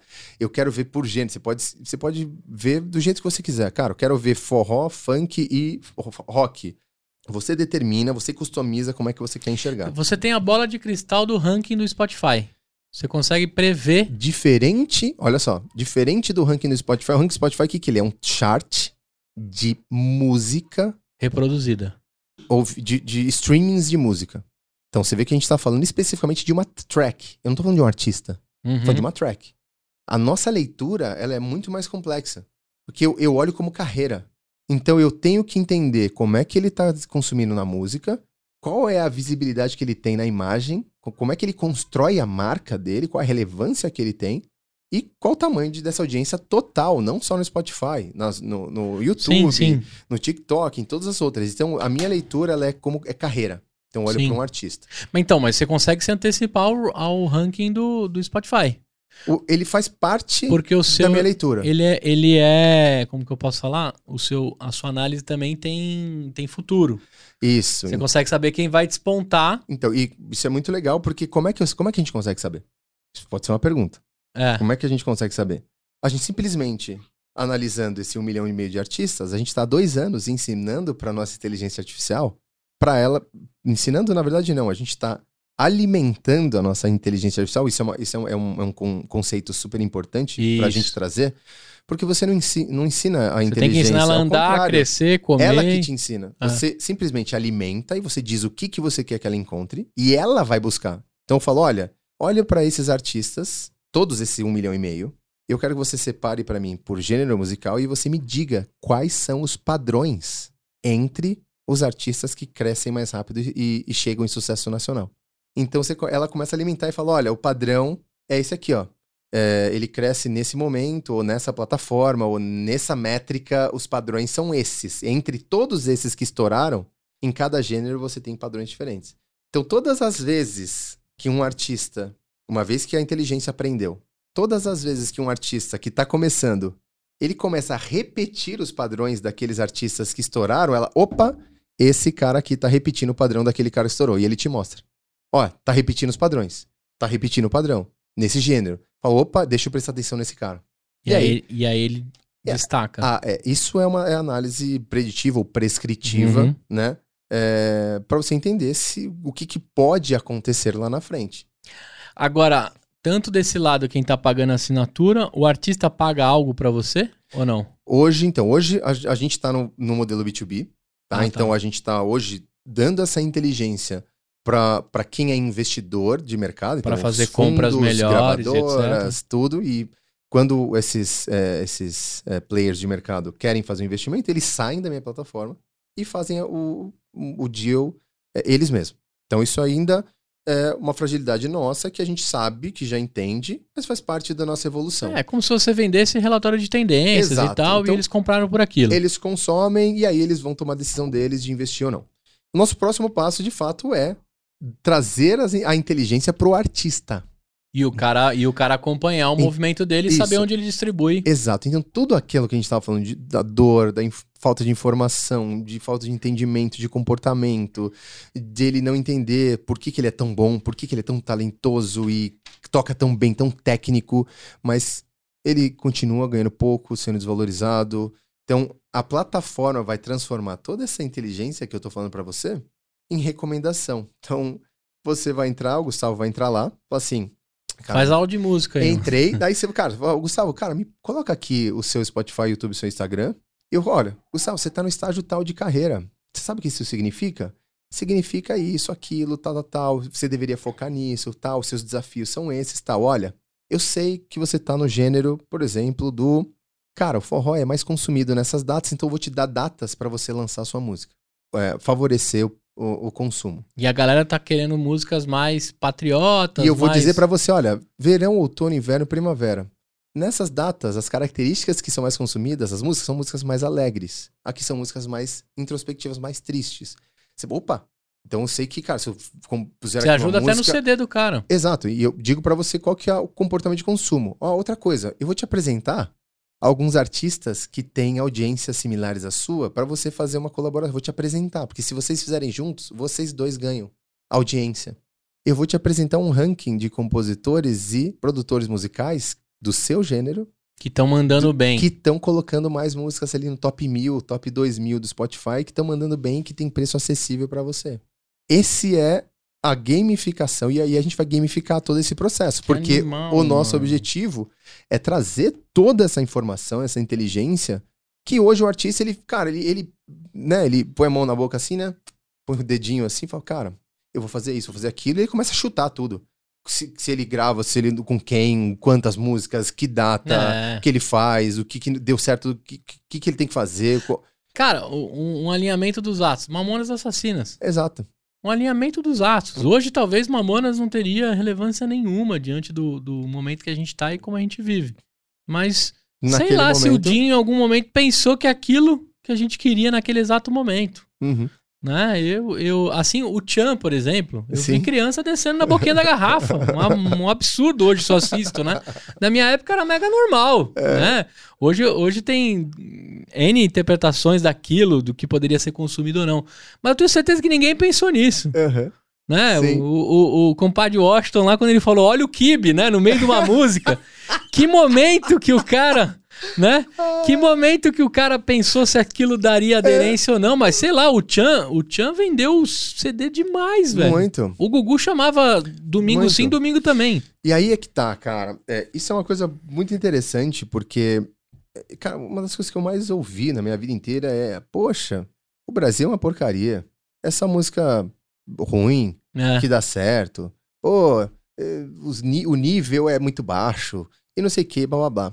E, É cara, que dentro do algoritmo você não se encaixa, né? Teria que fazer. Cara, na verdade, cara, como é, como, é que eu, como é que eu interpreto isso? Acho que a realidade de, de cada um aqui é muito diferente. cul- Culturalmente, aquilo que você vivenciou e qualidade é uma coisa muito difícil de você colocar numa bandeja única e falar assim, cara, qualidade significa isso. Porque se existe consumo, se existe um público ouvindo aquela música, é porque ele está se sentindo representado. Então, a realidade, por exemplo, das pessoas que moram, seja na periferia, seja no Nordeste, seja, cara, Centro-Oeste, Sul, capitais, a realidade desse público é muito diferente. E aquilo que eles vivenciam no seu dia a dia é muito diferente. Aí tem um papo que ele é super é, mega ultra cabeça, mas é, tecnicamente, essa é uma discussão que a gente teve internamente para calibrar os nossos algoritmos. É, uma música, é, ela tem, assim, a gente classifica ela por, primeiro, por letra, harmonia, melodia e ritmo. Tá? Uhum. Então tem essas quatro áreas que a gente olha para música. E a gente né, perguntou, cara, qual que é mais importante? Existe um que é mais importante? E a resposta disso é muito legal, cara. Muito legal, porque cada gênero percebe valor em uma característica diferente: Você falou letra, harmonia, ritmo ritmo e melodia. E melodia. E é muito louco porque, olha só, a harmonia ela é mais coletiva. Tanto é que tem milhares de músicas com os mesmos quatro acordes, e ninguém processa ninguém por plágio. Ela, é coletiva. Tipo o baile, da, baile de favela que estourou lá. Isso. Na, na, na. Cara, e você pode repetir. ah, ah, isso, isso aí já tá mais associado a uma melodia. Ah, melodia, então. Mas o acorde, a base, aqueles quatro acordinhos que você toca 10 músicas no mesmo quatro acordes, Todo mundo é offspring, né? Todo mundo... Exatamente. Então, assim, cara, aquilo não fere a, a- né, a- a- autenticidade da música. A melodia é única. Se você copiar uma melodia, se você copiar o você vai ser processado. Porque, pô, essa melodia é minha. Ela é única. Eu criei essa melodia. Então, não dá pra você mudar e criar uma outra coisa em cima dessa melodia. A melodia, ela é única. A letra, não, o, a- o ritmo, ele tá associado à vida. Desde a época que você tá no ventre da sua mãe, da- quando você escuta a pulsação do coração, o seu cérebro, ele já associa aquilo à vida. Então, da ordem pro caos. Quando você tá indo pro caos, a última coisa que você abre mão é o ritmo. Que o seu corpo repele. Quando começa a fazer uma coisa que começa a perder ritmo, você fica atordoado, cara, você Uhum. quer sair daquele lugar. Cara, não, cara, isso aqui tá me incomodando, você quer... O corpo, naturalmente, ele repele. E a letra, ela tá relacionado a um nível que só o ser humano consegue, que é a de interpretação e ressignificação. Você consegue olhar para uma letra e entender que aquela letra ela significa algo na sua vida de acordo com a sua vivência e de acordo com aquilo que é, é, é o seu filtro né, de experiências de vida. Exceto o Rapa, que é muito doido as, É muito doido. as letras dele. Sim. E aí, cara, isso é muito louco porque assim, o funk, onde ele, onde ele tá o, o, maior, o maior valor? Onde você acredita? Na harmonia, Ritmo. ritmo. É o tum, tchá, tchica, tum, tchica, tchá, tchica, tum, tchá, tchica, tum. Então, o, o funk, o maior valor agregado é, é, é o ritmo. Por quê? Porque, a- até imagina. Por isso que a letra em si não importa. Então, olha, olha só. Vamos, ó, está perfeitamente. Uhum. O que, que é o que, que o ritmo traz? Sensação de vida. Quando você vai num baile funk, você sai do baile funk com a sensação que você Sim. viveu, que você viveu. Fala, cara, Eu só quero É, é ser feliz. E aí aquele ritmo tá você dançando, É. e cara, tá, tá, putz, cara, hoje eu vivi. Cara, eu tive uma experiência de vida. E isso tá muito atrelado a, por exemplo, naquela época, até, né, recentemente, atualmente, a perspectiva, de fato, de que tem ali na periferia, vivendo, né, daquela, ah, vendo tudo acontecer ali na sua frente, né, E você só quer que o seu corpo e você- viva. Você, quer viver. Cara, putz, o que que vai ser do meu amanhã, cara? Eu tenho perspectiva num país hoje que é subdesenvolvido, né? Que você não tem muita estrutura, não tem educação. Cara, eu tenho vida. E, e o, o ritmo ele traz essa sensação, poxa, eu tô vivendo. Eu tô. Eu tenho vida. Então você pega. Animal, Então, cara. e aí você falar que um. Ah, não, poxa, mas isso aqui é uma porcaria. Porcaria é pra você, que tem o seu emprego né, estável, É, uma vai escutar perspectiva Beethoven, cada um fica vai na escutar. sua. Então, e por isso que é difícil você julgar, se colocar no lugar da outra pessoa e você dizer o que, que é bom e o que, que é ruim. Sim, sim. Marília Mendonça. Até porque eu moro a um quilômetro do baile da 17. É? Então, se tem uma coisa que tem na minha vida é ritmo. É ritmo. Que a minha janela faz tum. tum. Não tô zoando, não. Sim. Eu moro a um quilômetro do baile da 17 e- Caramba. e, e existe vida na minha janela. Tenho certeza absoluta. E olha só, letra. É Marília Mendonça. Isso. Olha só isso, olha E aí eu tinha guardado até aqui uma parada. Quando você falou que dentro da construção a gente precisa é, conectar e entender, por exemplo, o sertanejo pegou um momento ali que era o chifre. Puta, fui corneado. Uhum. Todo brasileiro tem uma história de uma chifrada, né? Sim. Então você lembra que, puta, é, cara, encaixava tudo. Aí veio lá direto e todos arrastar o chifre no asfalto, né? Um Uhum. negócio Uhum. pesado. E sempre encaixa. Uhum. E eu vejo isso cíclico, assim. Os caras vêm, Uhum. aí o, o feminejo que você chamou, né? Sim, que você sim. comentou, não conhecia esse termo ainda. A Marília é, é Foi percussora. percursora, sempre trazendo a mulher como protagonista Uhum. da parada. Uhum. E pegou super, super forte, porque as patroas acho que era um dos projetos que ia mais explodir, né? Ah, se as meninas, não sei se as meninas vão dar continuidade, mas é, era muito essa consagração do lance da mulher. Tipo, miga, presta atenção, mano. Tem, Uhum. tem outros aí. tem- passa. E o do outro lado, o masculino fazendo, né? Ela me traiu, ela acabou comigo. Uhum. Vamos tomar uma, vamos, né? Puxa a cadeira Perfeito. e tal. E isso sempre conectando com o público e puxando, puxando, puxando, puxando. E o sertanejo tem isso. Eu vou te explicar isso. Ah, o que, que é isso dentro do. Cara, tem uma coisa que se chama. é, Deixa eu lembrar a palavra exata. É o. Senso comum? Não. Não, é o seu. é o repositório, é o é seu. É seu vai me fugir a palavra. Como se fosse o seu. É o portfólio. Inconsciente. É o seu portfólio sentimental. Entendi. O que, que é isso? Por que, que os nossos pais eles falam, cara, lê livro, crie, é, viva experiências reais. Cara, né? Por que, que ele se incentiva? Porque quanto mais você lê, mais você- Repertório. Você, tem mais repertório sentimental. O que, que é o repertório sentimental? Quando você vive um luto, quando você vive um trauma, para você sair daquilo, você precisa ressignificar isso na É isso sua aí. vida. É isso aí. E quanto maior o seu repertório sentimental, mais fácil você consegue ressignificar aquela dor pra você. Poxa, Isso é neurociência pura. cara, e assim, o brasileiro ele tem até um certo preconceito com, com terapia, o psicólogo, o psiquiatra, não, não sou louco, que isso, eu não vou fazer. Isso é coisa de maluco. Ou é, ou é o preconceito, ou é falta de recurso e de É acesso. A gente é. não tem acesso a esse Todo mundo tipo precisa de, de... terapia. Todo mundo precisa de, ter- precisa de mundo. terapia. Até o então, terapeuta. Inclusive. E aí, o que, que acontece? Olha só que louco. Como a gente não tem acesso, o brasileiro não tem esse acesso, quando ele vai no show da Marília Mendonça, ele escuta como a Marília Mendonça deu a volta por cima E ressignifica. e ele chora. Caraca, E ele chora, um. E ele chora e ele fala, cara, Os vídeos mais clássicos é a galera aqui derramando, assim, né? é isso, cara. Ele chora, ele fala, cara, é isso, é isso que eu tenho que fazer. Eu não posso mais sofrer por aquele cara, eu não posso fazer isso. E ele ressignifica aquela dor. Ele consegue sair daquele luto mais forte. Ele ressignifica. Então, a- ele, ele compõe esse repertório é, sentimental dele ouvindo a Marília dizendo como é que ela saiu daquela, é, daquele, daquele momento. Ou onde ela trauma. buscou força pra onde isso. ela buscou força. Então, a- a- quando a letra ela é primeiro valor na música, você tem uma atuação de criação de repertório e ajudar as pessoas a saírem de um trauma. O que você tá falando faz todo sentido pra mim quando você vai no modão. O modão sertanejo é letra pura. Porque Letra. na grande maioria a viola tá na mesma, né? E aí tem um outro ponto que é a evolução do significado da letra para cada um. Porque o por que, que o modão é letra pura?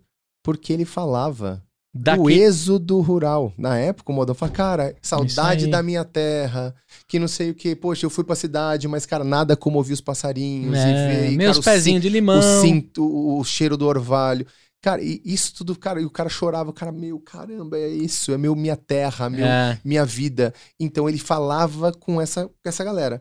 Por que que hoje é o chifre, é a balada, é a volta por cima? Porque, cara, hoje não existe mais. É o contrário, hoje quem tá na cidade grande que quer ir pro interior. É, então. O, É. o Sorocaba já, já tava na, na faculdade. Então ele, Exato. ele vai contar dali pra frente. Exato, é da faculdade. Então, Ah. cara, como é que, que é a vivência da faculdade? É o cara que chifrou o outro, que fez isso, que zoou, que deu volta por cima, que, Que os caras saem pra beber mesmo chifrado. É isso. Então, se você não tiver uma conexão direta com a, a- a realidade daquela pessoa, não existe conexão. E música é conexão.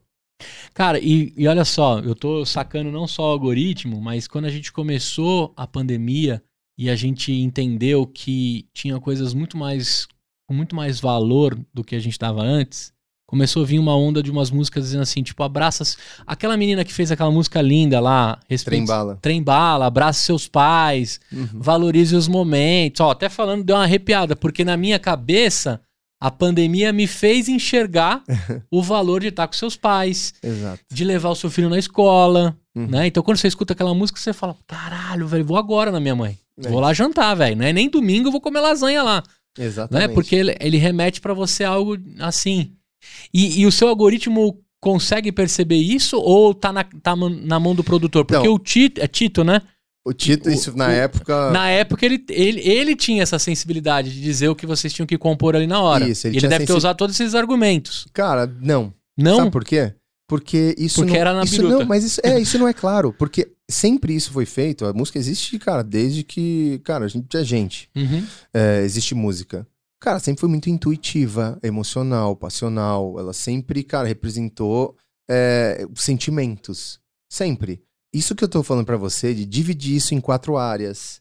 De uma, uma é melodia, outra é harmonia. De como é que as pessoas ouvem isso, pra que ela significa, isso faz parte da construção de um algoritmo. Fala, Cara, como é que isso funciona na vida? Dos 15 Eu preciso- anos que você veio Eu preciso vendo. entender quais são os padrões pra eu poder dizer, cara, o que que para um gênero é mais relevante, é menos relevante, como é que isso tem impacto, como é que eu posso prever, projetar, calcular esse tipo de coisa. Então, pra você ter noção, o Spotify ele entrega pra gente é, oito características estéticas da música. BPM, que é o, o- a velocidade da música. Uhum. Ele entrega dançabilidade, nível de dançabilidade. Ele entrega nível de energia. Ele entrega se a música é mais melancólica ou ela é mais positiva, baseada na no campo harmônico, não na letra. Um Uhum. algoritmo ainda não consegue interpretar a letra. É, e as suas né, as diversas expressões e interpretações.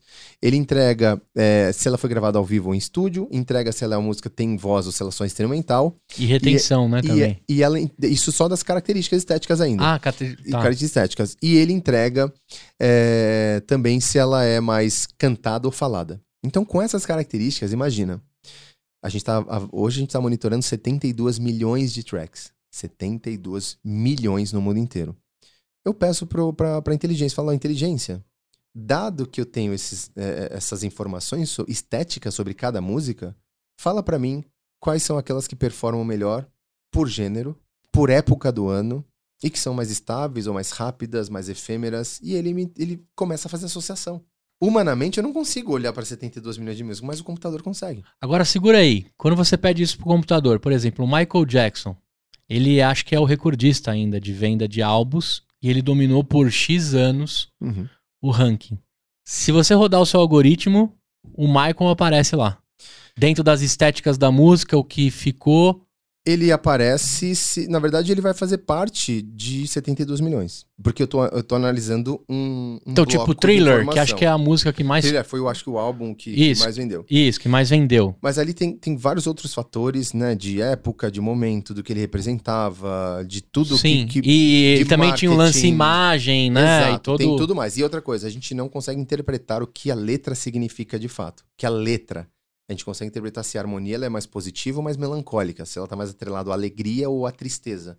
Então, de uma forma geral, a gente consegue entender algumas características estéticas Uhum. e conseguir entender alguns padrões. Para entender se quando uma música é lançada, se ela, se ela vai performar melhor ou pior, baseado em padrões. Né? Lembrando que a gente tem essas informações são todas para que a gente Públicas. tenha públicas, tá? E para que a gente possa ter análises é, mais estruturadas, né? Então é muito diferente de você, cara, simplesmente pe- pelo seu gosto musical tentar adivinhar se algo vai dar certo ou não. É, o algoritmo do Spotify, ele tem uma análise pelos meus plays. Aí ele pega a repetição do padrão e ele fala: esta playlist pode Uhum. ser legal pra você. Ele faz o seu um comportamento de consumo. Então de ele fala, olha, consumo. Você, eu sei que você tá ouvindo aquele, aquele, aquele artista e essas músicas você põe no repeat. Então, cara, o que, que é mais parecido com isso? Ó, isso. aqui, ó. Isso. Então eu te apresento isso. Aí a playlist acústica. Ele vê os padrões estéticos e Exato. cria a playlist acústica. Exato. Caraca, todos vendendo Spotify, hein, é velho? isso. Aí ele pega lá, por exemplo, música pra fazer faxina, que você quer um negócio mais Eye the Tiger, assim. Uhum. Aí, pum, ele junta um monte. Exatamente. Agora, eu queria te perguntar o seguinte: no podcast, por exemplo, que eu acho que sua- o seu algoritmo pode ser mega reproduzido para podcast, Sim. é, a gente tem um lance da retenção. Que momento que você tem o êxodo, Uhum. né? Que, que a galera vaza da música, numa estrofe, não, não, não, não. Sim. Do podcast é a mesma coisa. Perfeito. É, aí tem uma guerra entre os podcasts longos, os curtos, e eu falo pra galera, faz quanto você achar que tem que fazer. Uhum. Quem gosta de você fica com- por duas ou por quatro, ou por meia hora. Uhum. Você também analisa a retenção da música pra saber em que momento as pessoas desligam? Gostaria muito. Gostaria muito. Mas essa informação, quem tem o Spotify, ele não entrega é, publicamente. Ah, é? Ele eu vou depois essa- te mostrar a minha ferramenta, eu uso o Anchor, que é Perfeito. do Spotify. Que é do Spotify. Ele me mostra que hora que eu perdi Ele a galera. mostra pro usuário dono da- do canal.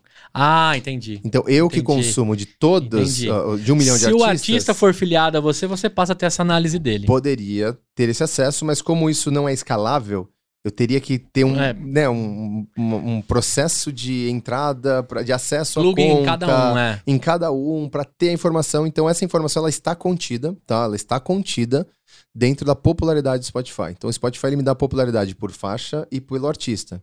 Dentro da métrica de popularidade, existe ah, um- um- o cálculo de retenção tá ali dentro Isso. também. Que ele poderia ser primordial pra um monte de análise, hein, cara? Muito, muito, muito mesmo. Até pra saber, e aí vale pro, pro cara do item 2, o autoral, Uhum. até saber que momento da música Aham. ele manteve mais a conexão com a emoção Sim. da pessoa naquele momento. O Spotify, ele, ele dá algumas informações, por exemplo, que. Porra, esse episódio aqui virou é, Data Analytics total.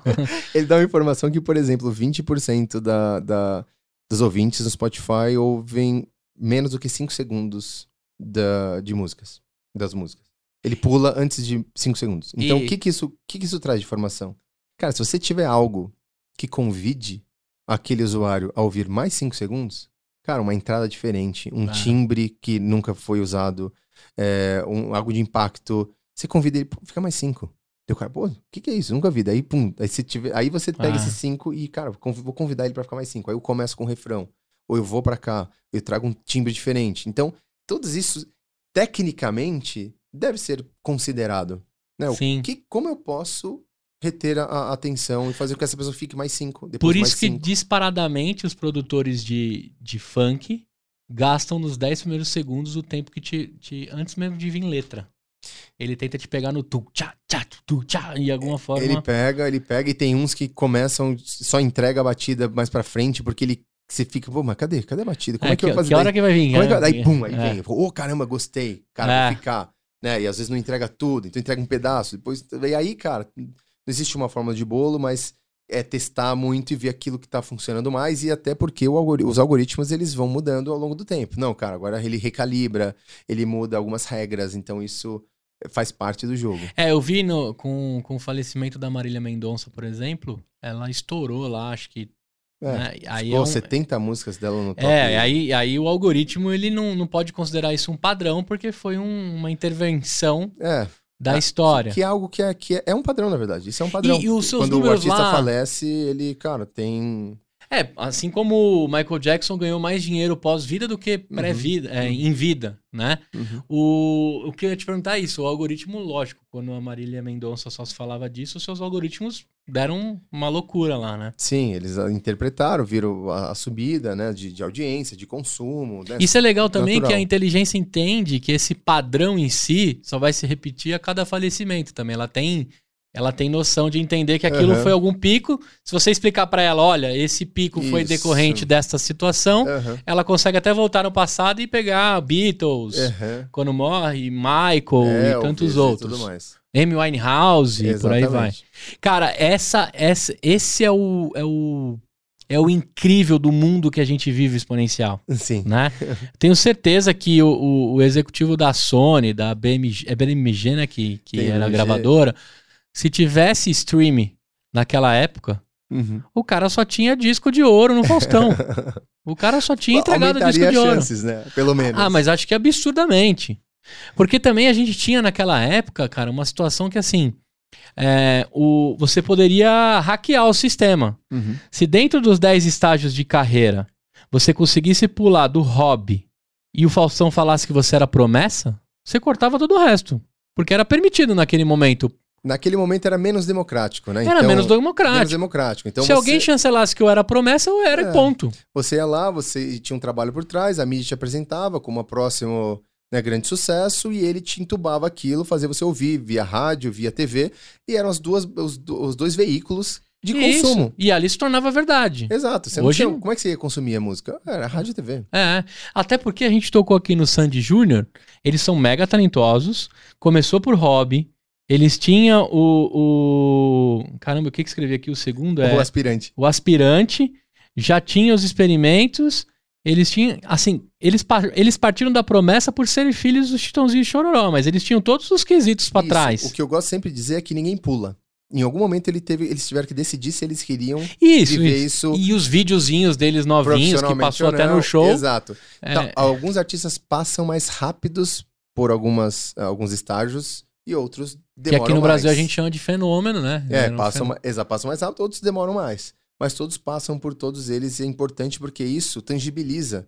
Às vezes o artista tá no começo, ele olha lá pra cima e ele fala, cara, não vou chegar lá nunca. Mas se ele dividir em pequenos desafios, É. fica muito mais fácil. Agora, qualquer artista que eu acompanho, eu consigo fazer os 10 estágios dele. Eu tô lembrando aqui do Michel Teló. Quando, ele, quando ele entrou no sucesso local, o Tia Garotos, Exato, com tradição. com tradição, Tradição. é, não é o Tia Garotos tradição.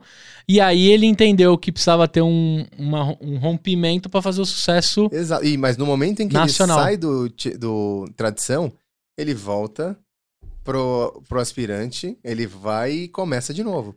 A questão é que ele já tem mais experiência, ele já tem uma base, talvez, esperando algo dele, mas ele vai passar pela validação agora como carreira solo. Mas ele já tinha público, demanda. já tinha um público, demanda. em algum lugar aqui. Por isso ele passa mais rápido. Porque ele já Isso aí. tinha algo pré-construído, mas ele Consequentemente, volta. ele tinha os quatro modelos de. de- Por isso que é sempre um risco um artista quando ele sai né, de uma banda e vai carreira solo. Tem sempre o risco. Tem muitos que deram certo, outros que não. Né? É, mas acho que na ponta da minha língua aqui, a grande maioria deu, né? O Thiaguinho, Tiaguinho deu. o é, Pericles. Peric. É, o Pericles mais ou menos, porque eu não vejo ele perto do Thiaguinho, ele tá Então, mas, ainda. por exemplo, no Exalta Samba, o Krigor saiu. É. Aí foi Não deu jogada. certo. O É, Belo, tem um pouco, depois deu uma sumida. Sim. Mas tem vários outros que talvez a gente não vá conseguir. O- Uma né? que eu queria demais que tivesse dado certo era o Rodolfo. e Agora eles estão amigos de novo, É, né? O então, Rodolfo, e o Rodolfo. Digão podia voltar um Raimundos. É, então, Rodolfo é um caso. É. Perto Puta, do seria que do era caralho que dentro da minha da minha memória Raimundos voltar agora seria do Seria caralho. Apesar que tem. É. várias músicas que são são irreproduzíveis atualmente, não só pela religião dele, mas pro, pro mundo que a gente tem hoje, mas seria do caralho. São Sim. brothers não, não sei se você acompanha o Seria. Instagram deles. Não, não Porra, direto eu entro lá, mano. Toca junto, velho. Toca junto. Já que vocês estão brother, mano. É, entra, aí, incrível, né? entra aí no, no, É, no no money, é, no Money Beat, porque eu jogo dinheiro, né? Shut up, take my money, não tem problema, né? É, seria do, do caralho eles voltarem a tocar. Agora, cara, você já me contou então que os próximos passos da streaming É, É. pro- é pegar o artista. Então Uhum. você tá mirando muito mais lá no rabo da baleia, que é um milhão e meio de artistas que você já monitora, Uhum. dentro da cabeça da sardinha aqui, que são os investidores, os caras da música, que tem muito. Estamos falando de quantos milhões ou bilhões dessa indústria? Que tamanho que é isso? Brasil e mundo. Cara, vamos lá. Só da música gravada, tá? Então, re- relatórios de música gravada que a gente tá olhando só pro, pra primeiro ali, que é o digital. Aham. Tá, no digital hoje existe um faturamento global de 25 bilhões de dólares, tá? Ano. E uma perspectiva, são sete anos de crescimento consecutivos e a perspectiva é que isso dobre aí nos próximos dois anos, dez anos. 10 Tá. anos. Vá para 50 bi de dólar. O Brasil, né, a América Latina representa 3,3% desse faturamento global. E o Brasil, basicamente metade disso. No Brasil, a gente especula que são 2,5 bi de reais no Brasil, gerado só pelo digital, e aonde a gente vai mirar é nos artistas de estágio 5 a 8, que, que representa metade desse, desse faturamento, mais ou menos 1,2 bi de reais. Por isso que a Anitta mira. Ah, isso é a barreira da língua, né? A gente tem é esses ba- números diante da barreira da língua. Isso né? é o consumo, é, é o que gera de receita esse o digital. Não, é que você falou América Latina, um recorte bem pequeno e o Brasil metade desse recorte pequeno. Exato. Mas a barreira aí é a língua, né? Eu tenho menos da ouvido, língua- Exato. eu tenho menos ouvidos diante da língua Isso. E que aí, é cantada. Exato. E aí tem características, né, que são muito peculiares. Então, o Brasil e a França são os países mais isolados Musicalmente. musicalmente no mundo. Pô, e rap francês é bom demais, É velho. bom demais, mas são os mais isolados. É, então, basicamente, a gente consome todo o nosso produto interno. Tudo que é É que a gente é tipo um consumido. continente também. É né? isso, é isso. Tudo que é consumido aqui é produzido aqui. Então, o forró, o funk, o sertanejo. O Brasil tem pouquíssima abertura para a entrada de músicas estrangeiras. Pouquíssimo. Ah, a gente deixa entrar pouco. Eu achava que a gente exportava pouco. Não, pouquíssimo. A gente Expor- exporta. exporta, muito pouco, é. mas também importa também muito pouco. Gozado Muito pouco. que a bossa nova em si foi uma- é um dos maiores cases nossos de exportação e por ali ficou. Sim, né? na época do jazz, né? na- Ah, o jazz, né? Foi muito nessa época, e conceitualmente isso foi bem, bem bacana, mas é, hoje, né, até, até as nossas, as- a bossa nova era traduzida para inglês, tem as versões em inglês. quem- então, Garoto de Ipanema em inglês, você você é, consegue cantarolar. Ipanema, É, é. Você até aprende inglês se você cantarolar. sim, É, garoto. E a, e a Anitta não é besta, sim. né? E ela tem um trechinho lá da música dela que, Pra que caramba. remete isso pro gringo. Exato. Conectar a emoção. Caraca, velho! Caraca, mano. Tem vaga lá ou não? claro, vambora. Mano do céu, agora na minha cabeça aqui eu quero ser produtor de, de, de então, música, tá vendo mano. como as coisas fazem sentido? não é aleatório. Não é. Não é aleatório. Como as Não, ela não pensam. escolheu esse trecho porque. Não escolheu, aleatório. ela queria provocar um sentimento pra saber que ela era do Brasil, do É. mesmo país da, da Bossa Nova, que da de cantarola em vários filmes de E Hollywood. Ela é uma garota do Rio. Ela é uma garota do Rio. Então ela é aquela garota que talvez. De Ipanema. Talvez de Ipanema, talvez de Osório, né? Que ela, da onde ela veio. Que ela fez um meme viralizar com o negócio do ônibus e do da ônibus. parada. Exi- exato. Então, assim, tudo. Se você for Mano, analisar. business, business, É, tem business, padrão. business. Tem padrão. E ela entende muito bem isso. A Anitta entende muito bem Sim. esses padrões. É, ela, ela, ela é a Anitta de hoje, ela se movimenta 10 anos atrás. Sim. Né? Quando ela começou a aprender inglês, eu vejo Exato. entrevistas dela em, em espanhol. Uhum. É, ela é uma potência absurdo. É absurdo, absurdo, absurdo. Seria um sonho um dia conversar com a Anitta Muito inteligente. do lado empreendedor dela. Perfeito. né? Que foi retratada até em alguns streams aí, etc. Agora, cara, tudo que você tá me falando, até meus amigos que tiveram banda, eu consigo falar a hora que eles pararam no estágio. E quando eles falavam assim, é, pô, mas não dá grana e tal. Mas, cara, quais são os quatro as fontes de receita que você construiu E eu aí? te digo, eu te digo. A primeira fonte de receita, ela começa a partir do terceiro estágio, quando você lança. Só que ela é muito pequenininha. Então, é só que é a sua primeira fonte de receita como, como carreira autoral. Aí eu tenho uma pergunta. O Spotify paga, o Spotify paga bem? As ferramentas pagam bem? Por- Depende o que é pagar bem. Né? É, isso é- Estamos falando de quantos centavos por reprodução? Ou 00, vírgula alguma coisa? Cada plataforma tem a sua métrica diferente, cada uma É. paga diferente. É, eu não lembro exatamente de cabeça todas, mas o fluxo, o Spotify ele retém 30% de tudo que é gerado de patrocínio e de assinaturas e ele repaga 70%. Ah, então é o contrário. Ele não paga pelo que realmente foi reproduzido. Ele paga dentro do que ele pode distribuir do dinheiro. Isso, ele paga, ele fala assim, ó, eu tenho tanto Então esse é de um negócio da China, Então, eu tenho tanto de assinatura e eu tenho tanto gerado em cima de porque ele está explorando aquele aquele fonograma, aquela, aquele, aquele direito de execução, ele está explorando aquilo. Então ele não pode falar, olha, eu estou te dando tanto para eu executar tantas vezes. Então, olha, tudo que eu gerar de faturamento em cima da sua o- do, do seu fonograma, eu vou te pagar. Agora, Entendi. eu não posso te pagar o Explodiu outra coisa que na minha cabeça era, porque assim, ó, se eu abrir uma rádio hoje e o negócio começar a reproduzir demais, será que eu vou ter que pagar mais do que eu conseguir recolher? Não, o Spotify criou o próprio oceano. Exato. Eu estou dando a exposição, Isso. desses 70% eu posso rachar com todo mundo diante de cada reprodução. Exato. Por isso que mês a Então, o mês negócio- o quanto o artista recebe é diferente. Olha só. Gêneros musicais dif- diferentes recebem diferente. Ah, é? É porque, por exemplo, o funk tem menos ouvintes premium com assinatura pagantes ali. Então é a assinatura gratuita. Quem é que paga aquela execução? O assinante. O, desculpa, o, o- Patrocinador. o patrocinador. Então o patrocínio que paga aquela execução. Então ele vai ser rachado o patrocínio em cima de tudo aquilo. O sertanejo, por outro lado, tem mais assinantes premium. Tem mais assinantes que pagam ali a mensalidade, né, a assinatura. Então a assinatura dele é rachada. Então é a assinatura que é rachada e não o patrocínio, porque ele não tem intervenções de, de propaganda. Agora, pensando com a cabeça de marketing, se eu quiser botar na cabeça de todo mundo um produto, é muito melhor eu ir para uma playlist de funk, dependendo do que é o ramo do meu produto, do que de sertanejo, porque a chance do meu patrocínio aparecer é muito maior, que tem menos gente pagando a premium, e posso ter muito mais conversão. Então, daí depende do tipo de anúncio. Você tem vários tipos de anúncio. Tem o tipo de anúncio que aparece antes da música. Você tem o tipo de Isso, anúncio, cara, que tá ali na isso. home do, do Spotify, um banner.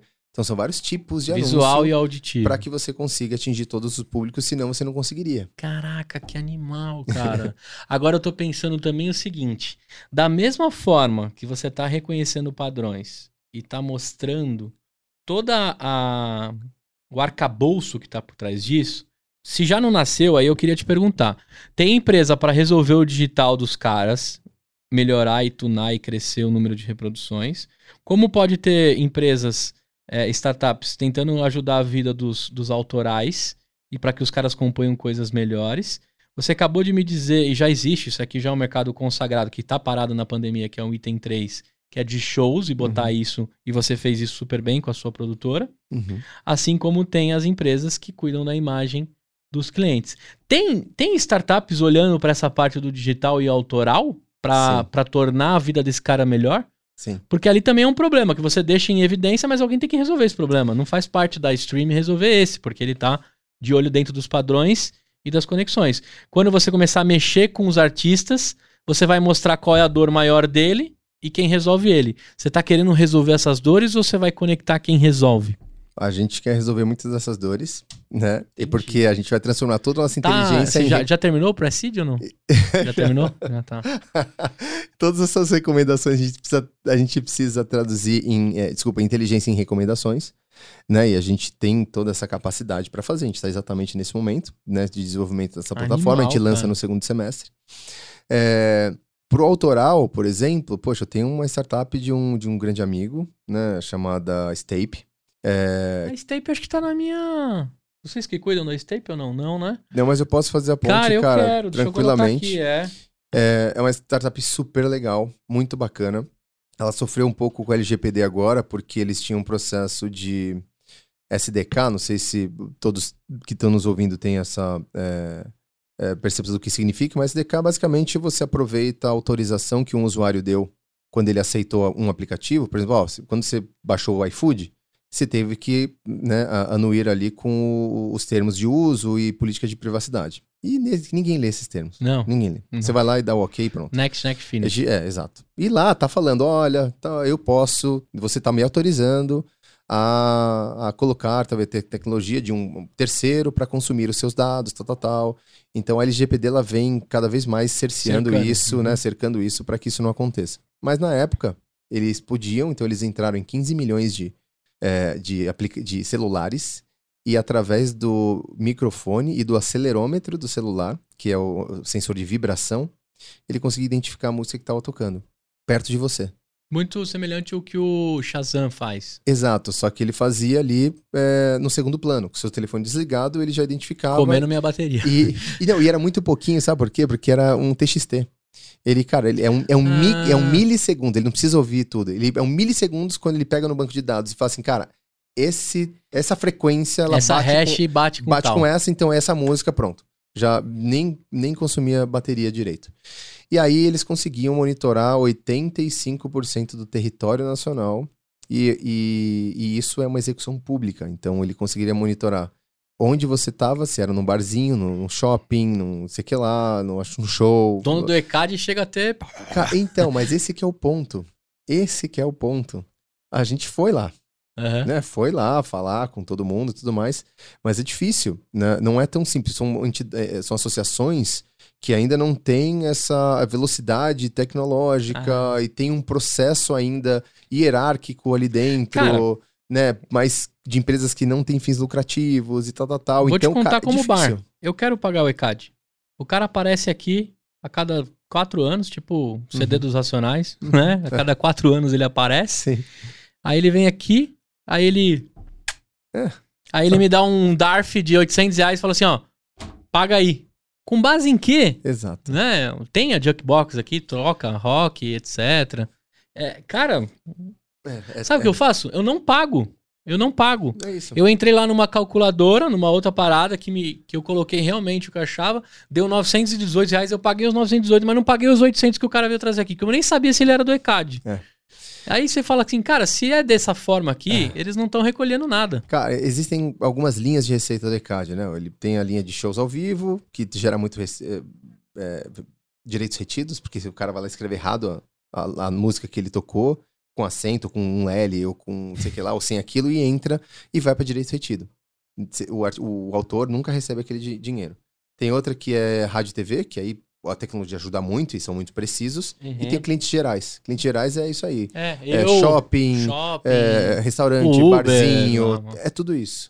Cara, não existe controle nenhum. sobre essa linha. Não Nenhum. existe controle. É impossível. O Brasil de proporção continental. Não tem como. O Spotify, então, eu ia ter essa pergunta pra você, mas já tá respondido. É um grande aliado do produtor, então, porque ele passou a monitorar e gerar uma demanda e pagar por algo que existe. Não passa uma linha do Spotify. Isso, na certinho. linha digital, onde ele sobrepôs ah, a distribuição física, que era o CD. Aham. Então, a venda do CD é equivalente ao streaming hoje. Só que aqui, uma acontecia no âmbito é, analógico, né? Físico, e agora essa aqui tá no âmbito digital. Então, essa é a sobreposição. Então, não existe mais o CD. O que aconteceu foi que o streaming é um novo modelo de negócio que é mais E- e- sustentável. E o músico, assim que ele nasce, ele já sabe que ele quer ir pro Spotify. Não tem. Ele quer, ele sabe que ele precisa estar ali. Ele precisa estar ali, porque é ali onde as coisas acontecem. Bom, agora você me respondeu isso. Agora eu queria saber do compositor, cara. O Arlindo Cruz é milionário de tanta música que ele fez? Paga-se bem pela música? Cara, paga-se bem, tá? O Brasil, ele tem uma das... Uh, toda a parte de estrutura jurídica é sobre proteção de direitos autorais é, é da linha francesa que defende mais, protege muito mais né, os direitos. Se eu fizer uma letra hoje, é fácil eu, eu garantir que se alguém pegar ela e reproduzir, eu vou ganhar por isso? É fácil. É? É fácil. Você precisa registrar, né? Tem que fazer o registro de obra para garantir que você é, é, o, é dono daquela é letra. É dono daquela letra, daquela melodia. E, e aí você precisa ter, estar associado a uma das associações. Então, uhum. Então você precisa, porque senão você não recebe. Então você precisa estar associado. Então hoje, é, o direito autoral, ele, ele rende.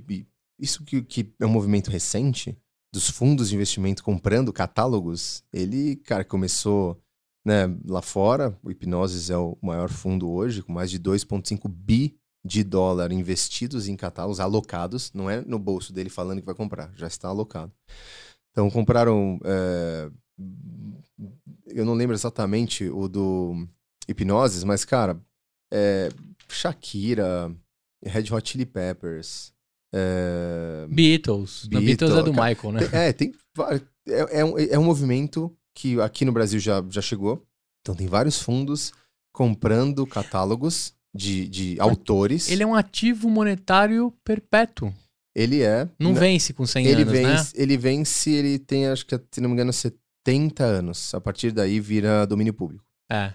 Tipo, o Pequeno Príncipe, eu sei que é o mais recente aí, que qualquer coisa do Pequeno Príncipe já é domínio, domínio público. público. Exatamente. Mas se por 70 anos você.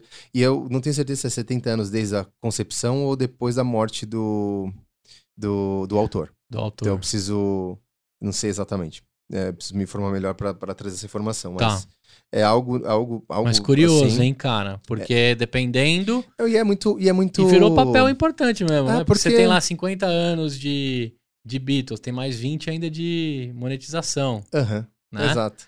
Dependendo de quem está comprando esse ativo. Exato, você já sabe que tem um, né, um deadline ali. E é legal porque você tem um histórico, né? Então ele é super estável.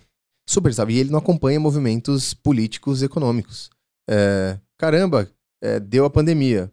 Vou, vou, parar de ouvir Beatles? É. Vou parar de ouvir a música que eu, que eu gosto? Não, eu vou ouvir mais, inclusive. É. Então, esse tipo de, de, de de que ativos loucura. são muito estáveis. E foi isso que foi, é, foi descoberto. Por isso que os fundos, agora, né, recém, o nosso passado recente de Selic a 2,5% ao ano, tinha que uh, investir em alternativas. Né? Animal. Tinha, né? Hoje, agora, voltando para 10,5%, já começa a ficar muito caro o capital, o custo de oportunidade. Você prefere, não, vou deixar um tesouro direto aí, cara. Não me dá dor de cabeça, não tenho, é, muito, tenho baixíssimo risco, cara e vai me render ali. uma coisinha. Uma, uma coisa. Cara, eu tinha separado mais umas coisas aqui, tá tão gostoso o papo que eu queria passar o dia com você. Leandrão, tem alguém depois de mim aqui na sala? Tá bom. Cara, você tem mais um tempinho? Eu claro. queria explorar mais contigo, vai ser um material nessa. incrível. Cara, eu queria saber o seguinte: é, a gente falou tanto de mercado, a gente falou tanto do, dos seus 15 anos como músico, mas você não me contou que horas que você se transformou nesse empreendedor. Porque eu queria até que você separasse do, do Fernando é, músico apaixonado e, e, queria ter a vida com isso, até o Fernando que se tornou startupeiro, né? Tá bebendo Jenny Fontes. Não há um termo ou algo que eu usei aqui que você não saiba o que é. Uhum. Tá muito é, alinhado e eu sei muito bem é, que Fernando que tá aí por trás, mas eu quero entender que momento que você é, shiftou uhum. né? Ou virou a chave, sei lá, chame do que quiser. Que hora Sim. que você foi picado pelo empreendedorismo? Cara, eu acho que é, na minha adolescência, na verdade. Porque eu tinha dois exemplos é, opostos na minha casa. Então, meu pai, CLT, é, ele era analista de sistemas, Trabalhando numa multinacional. Opa, já tá respondido já bastante tá. coisa aí do, do Fernando de hoje. Né? Analista de sistemas de uma multinacional, trabalhou por 40 anos na empresa, super estável, Pô, seguro. Conheceu programação perfurada, hein? É, de... é, era mainframe na época. É. É, e do outro lado, a minha mãe, empreendedora. ela era design de joias, tinha a, a empresa dela, e eu via aquela loucura, como é que ela fazia, então ela tinha momentos que ela ganhava, cara, um monte de dinheiro, outros não, e aí meu pai ia, era, o, era a estabilidade e minha mãe Cara, era, A volatilidade. era a volatilidade. Ia o risco e ia e fazia acontecer, cara. E eu acho que eu, eu, assisti, eu assisti os dois na, na, minha, na minha formação. Eu via os dois universos, né? Como é, e, cara, eu, eu, eu achava mais interessante da minha mãe. Falei, cara, isso aqui é muito mais legal.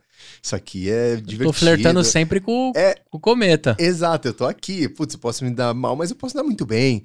É, e no outro lado, cara, a perspectiva é sempre a mesma. Tem uma super segurança, tem um lado super positivo. Muito cara. mais planejado. planejado, quando você vai ter mais. o carro, a casa e as Exato, paradas. mas, cara, sempre me motivava aquilo. Tanto é que quando eu fui pra faculdade, é, eu tinha né, contato com profissionais formados, né? A, a faculdade promovia isso, né? Poxa, agora, no final desse ano, vai vir tantos alunos formados pra contar a experiência deles e o que, que eles estão fazendo. Cara, achava tão boring, cara. Eu olhava e ficava, falei, meu, eu não, eu não quero ser isso. Não, eu não quero. E não é pra mim esse Mas não tinha uns negócio, caras fora da casinha? Esse aqui virou dono de, de Cara, até tinha, mas uma os, franquia de mas os restaurante. que, mas os que iam, Eram pra falar da profissão. era pra falar né? da profissão. Já era segregada parada. Era, porque fala, se eu trouxer alguém que pivotou aqui, É. cara, não vão ficar Vou aqui acabar, vai, vai, ter, vai ter uma galera jubilando aqui tranquilamente. tranquilamente. Então, cara, aí ali eu já sabia um pouco, né? Mas eu mesmo assim eu fui, cara, quero, vou fazer a faculdade e tal, não sei o quê.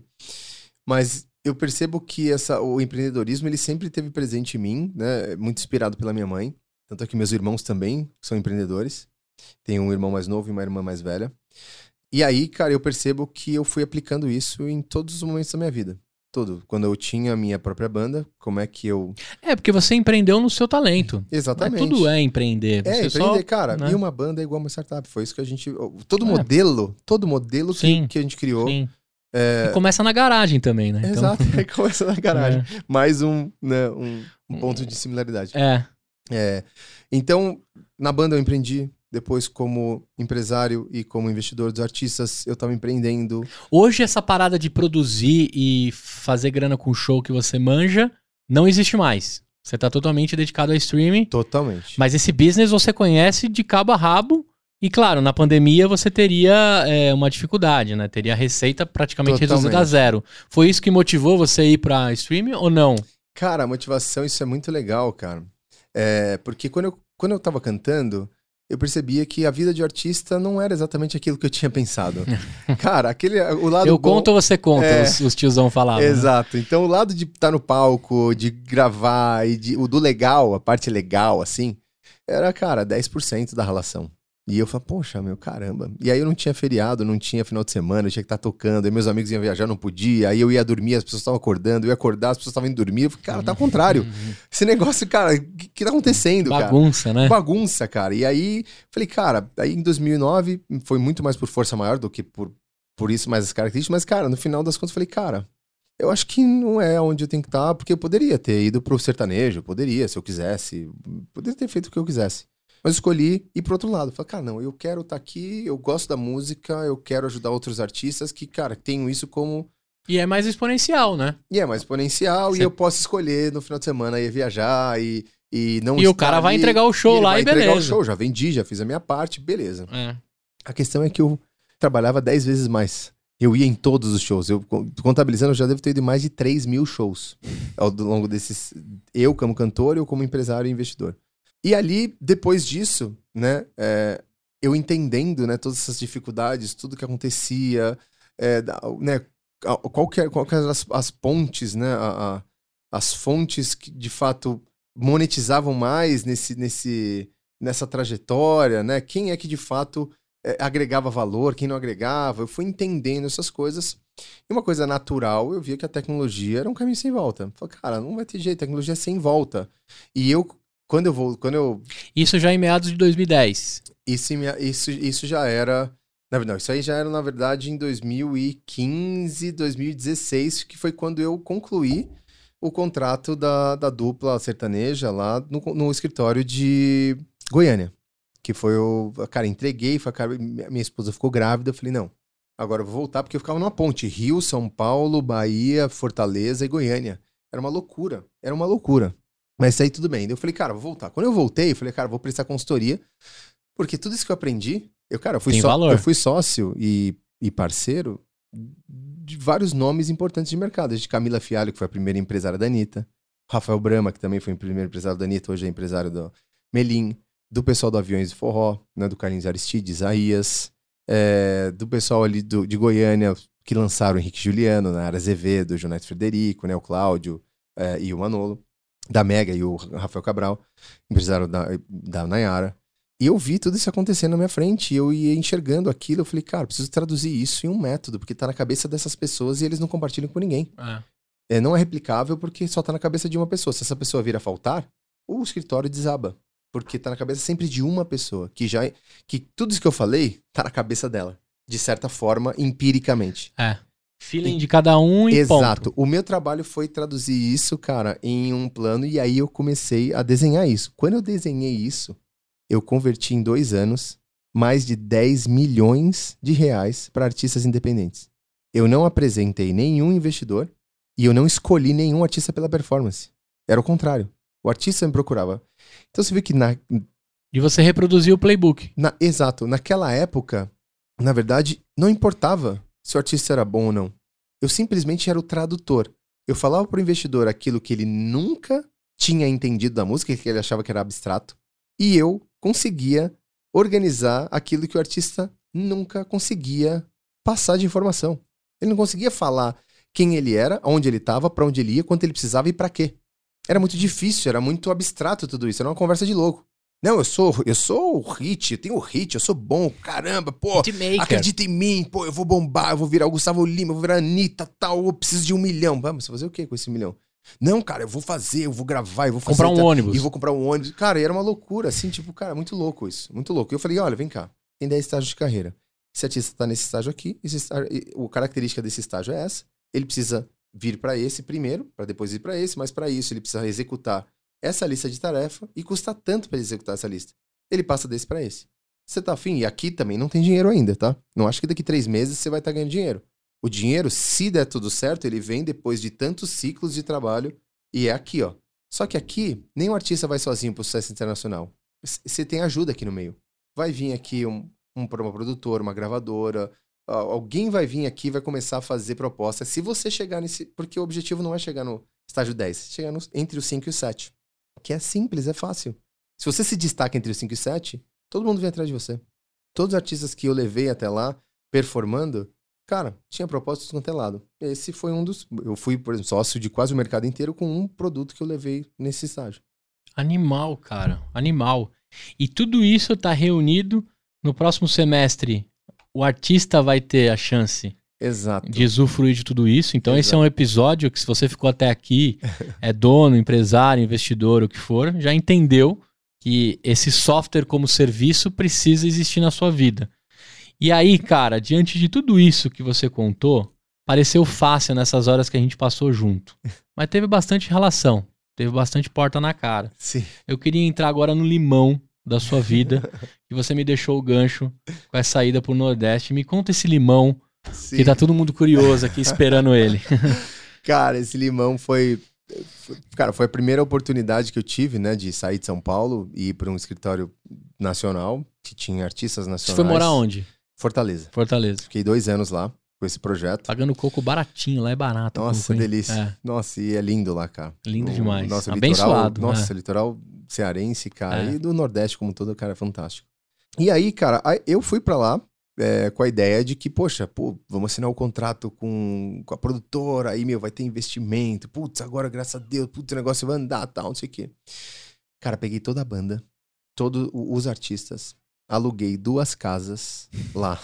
Levei todo mundo pra lá, porque eu tinha já uma equipe formada, montada, já tava fazendo show fazia bastante tempo. Era um artista que já tinha ali seus dois anos é, já com a mesma equipe, performando bem e tinha chamado a atenção deles. Então, cara, vale a pena manter todo o time. Eu lembro, cara, que quando eu, no papel, pagando o salário de todo mundo, e era salário garantido, não importava se tinha show ou não Uhum. dava, cara, uns 50, 60 mil por mês. E eu não tinha esse faturamento com eles naquela época, não tinha. Então eu falei, cara, vamos lá. Eu acho que pode dar certo, vão apostar e, cara, eu vou segurar um pouco no começo, depois o negócio começa a pagar e vai embora. E aí, quando eu cheguei lá, eu falei, putz, e aí, como é que vai ser e tal, não sei o quê. Cara, legal. É, você tá aqui, agora faz o negócio andar. Falei, como assim? Vocês vão me ajudar? Não, eu posso te ajudar em um show ou outro, mas, cara, quem vai pôr o dinheiro é você, e se o negócio virar, eu entro. Falei, como assim, cara? Eu não sabia disso. como? É assim mesmo? É, é isso aí. Então imagina, eu, com uma Meu dupla Deus. do sertanejo, de sertanejo, no Nordeste, que lá é forró, não existia o sertanejo lá naquela época, era 2015, 2016, sem conhecer ninguém, não conhecia ninguém. Ninguém, nada. E eu achei que ia ter, cara, um puta suporte, cara, mas não foi do jeito que eu pensava. Tive suporte? Tive. Fiquei dentro do escritório, tava lá com eles, eles me respondiam o que eu, o que eu precisava, abri algumas portas de alguns shows, né? Poucos, mas também no começo. Uhum. Eu lembro que eu saía todos os dias, todos os dias, para conhecer todas as produtoras, todos os donos de casa de show. Cara, fui conhecer todo mundo, todos os dias. Eu tive que adaptar meu produto de sertanejo pro forró. Errei. Fui para um forró que não era é, a, a, o que deveria. Na época tava começando pisadinha, eu fui pro shot. É Hum. porque a Simone Simaria tinha, como forró do moído, tinha se destacado no shot. E aí eles achavam, ou ach- alguém achou, que tinha uma demanda reprimida, porque elas não faziam mais aquilo, e talvez duas meninas fazendo resgatasse aquilo. Deu errado pra caramba. Eu tive que pivotar de novo. Eu, eu, no meio do caminho eu tinha gravado um CD que era mais sertanejo. Ninguém acreditou, gastei uma bala, joguei fora, não lancei, fui pro shot, deu errado, voltei, comecei a fazer de novo, outro CD, outra linha, até que eu acertei uma música que abriu as portas com aí todo mundo, quando eu acertei uma música, aí todo mundo queria o produto porque tava começando a ser o feminejo e elas eram uma, uma grande aposta daquele mercado. Mas nesse processo, cara, elas nunca fizeram menos do que 10 shows no mês. Nunca. Quando a gente tava lá. Tinha shows, meses, meses até que fazia 20 shows. Sem eu conhecer ninguém.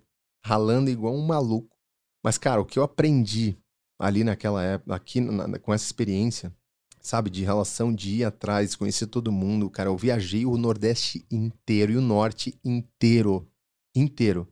Cara, assim, os dois anos que eu fiquei lá de aprendizado valeram por uns 10, assim. 10. E no final o escritório que talvez te acolheria só te deu a infra só. Me deu a infra. Mas talvez por uma falha de comunicação, eu achava uma coisa e foi outra. Tanto é que, cara, sou amigo deles até hoje, respeito absurdamente. Ah, o Carlinhos Aristide, cara, é um gênio. Ele é um gênio. Ele, cara, ele é um cara de mercado, uma visão de mercado, cara, uma sensibilidade que ele tem é, é impressionante, assim. E quem são essas duas meninas? Mai e Karen. Mai e Karen. Hoje elas estão na Som Livre e na Mega, que é um escritório lá de Goiânia. Que legal. Então elas estão ali, gravaram um DVD, lançaram, agora com o Marcos Sibelucci. Então, no seu algoritmo elas estão em qual estágio? Você já rodou eu pra ver? acredito que entre 7 e 8. Então, entre 7 e 8. Mas elas estão tão super bem estruturadas, bem encaminhadas, tem um pessoal super competente por trás. Então elas, né, viveram esses dois anos de pandemia, assim como todos os artistas, toda essa instabilidade. Então acredito que agora é, as coisas voltando um pouquinho mais ao normal, acho que Caraca, que sufoco, hein, cara? Ainda bem que. Cara, foi um sufoco. Imagina, sem conhecer ninguém, num, num estado tô completamente conhe- desconhecido, tinha duas opções. Colocar meu rabinho entre as pernas e falar assim, gente, vamos voltar. É, Deu ruim. Entrega e tudo eu não e. ia fazer isso, cara. Eu já tava lá, cara, foi um bom empre- empreendedor, adoro Claro, você tinha algumas reservas, né? Mas também tinha uma loucura e um salto de fé. Nossa, cara. muito mais sorte do que juízo. É. Muito mais. Que doideira. Ah, muito mais, cara. Muito bom, cara. Agora, um dos blocos aqui é como é que eu bebo da sua fonte, cara? Me deixa aí uma fonte de, de inspiração pra eu me tornar um pouco mais Fernando Gabriel. Cara, é, eu acredito que o que mais é, contribui hoje no meu, na minha jornada é, como empreendedor à frente da Stream, cara, é a minha experiência prática. Então, eu não, Na pele. eu não tô prática, tentando não fazer uma coisa que eu não entendo. Eu vivi e vive. todas as dores do artista, do compositor, do empresário, do investidor, da estrada, dos nãos na cara, da galera jogando a lata na sua cabeça, de sofrer ganhando nada como, como artista, é, entendendo o que que é viver de cover, de, de música autoral, a- do- do- o risco que isso oferece, né? A, a- toda a parte intangível que existe por trás de tudo isso. Então, quando eu converso e sobre né, esses aspectos e tudo que eu, que eu aplico hoje em dia na, na, na, na empresa, cara, não, não teria menor sentido, não conseguiria fazer um, um décimo de tudo que eu consigo contribuir para a empresa se eu não tivesse vivido isso. Sim, sim. Skin então, the game literal. Literal skin the game, vivi tudo isso e só por isso eu acredito que eu consigo hoje contribuir da forma como eu consigo. E, cara, eu sempre fui muito curioso. Muito. Então, cara, eu sempre gosto de é, fuçar, ir atrás. É, eu aprendi muito a ouvir né, a, a, os especialistas. Então, cara, é, é muito raro eu bater de frente com um especialista da minha equipe. É muito raro. Eu falo, olha, eu vou te explicar o que, eu, vivi, preciso, o que, eu, preciso, vivi. como, e você vai me dizer o caminho.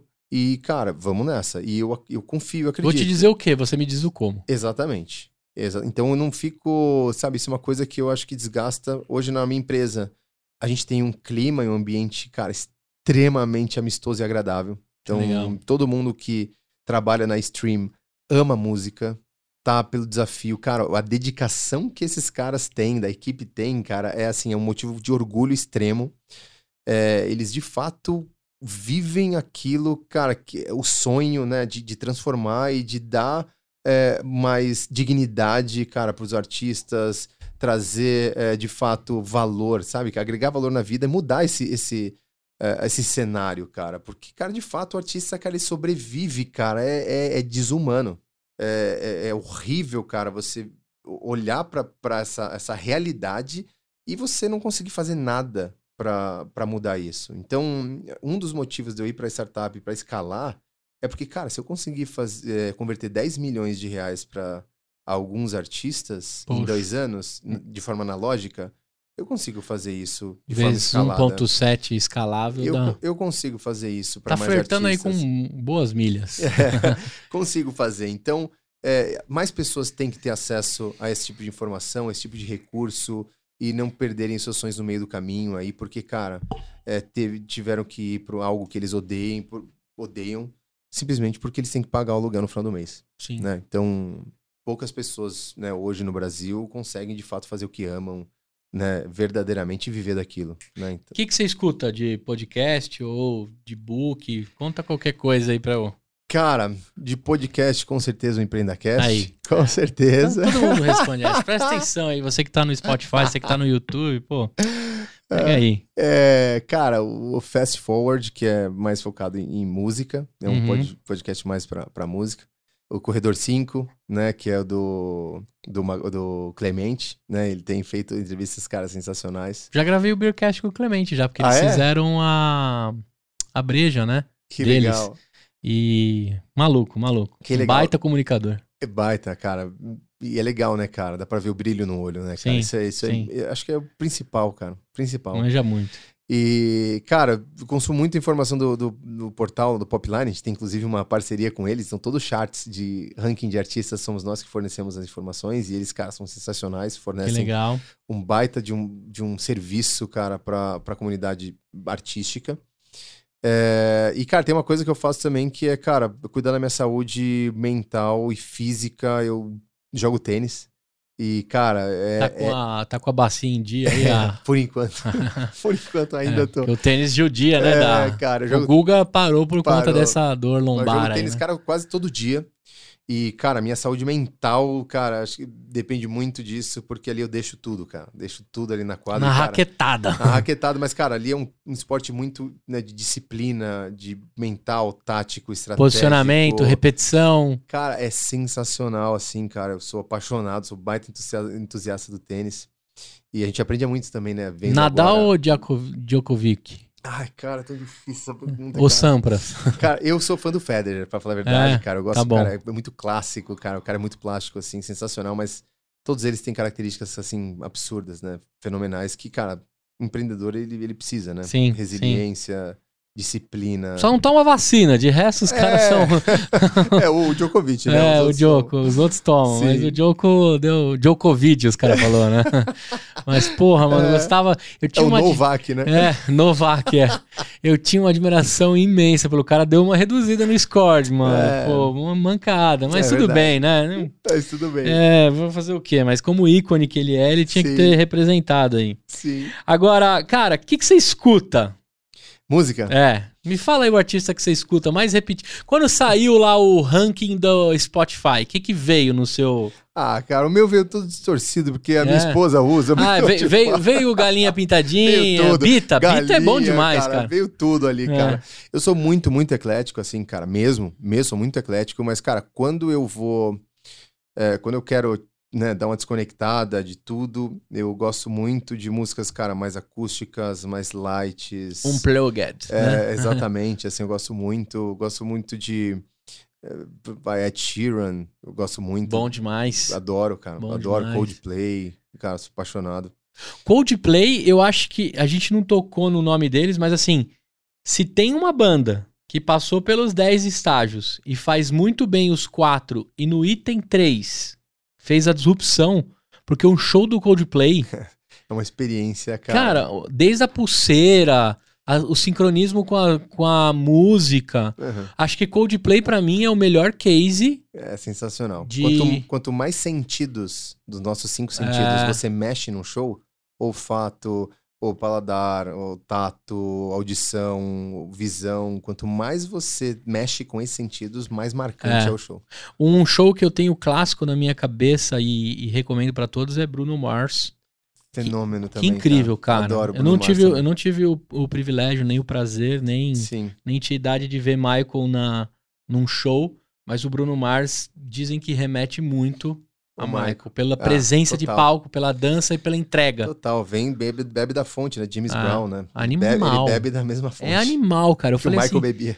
e, e, e eu vou te falar, eu saí em êxtase do show.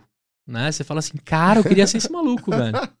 Ou eu queria ser um dos caras que dança com É. ele também, que são outros monstros. né? Monstros, cara. Você fala, da onde saiu esses caras? Tudo experiência, ET. Tudo ET. Você fala, cara, esses caras são ET. Não é possível que o mesmo cara que. O mesmo cara e a mina, né? Tem a gente. Eu tô Uhum. usando o cara pros dois artigos. Uhum. Mas você fala, da onde saiu é, é, esses, esses ETs, cara? Uhum. Que, que show foda. Mas o, o Coldplay, pra mim, é a representação de entregar entretenimento. Uhum. Eles são, pra mim, a representação de entregar muito entretenimento. Muito.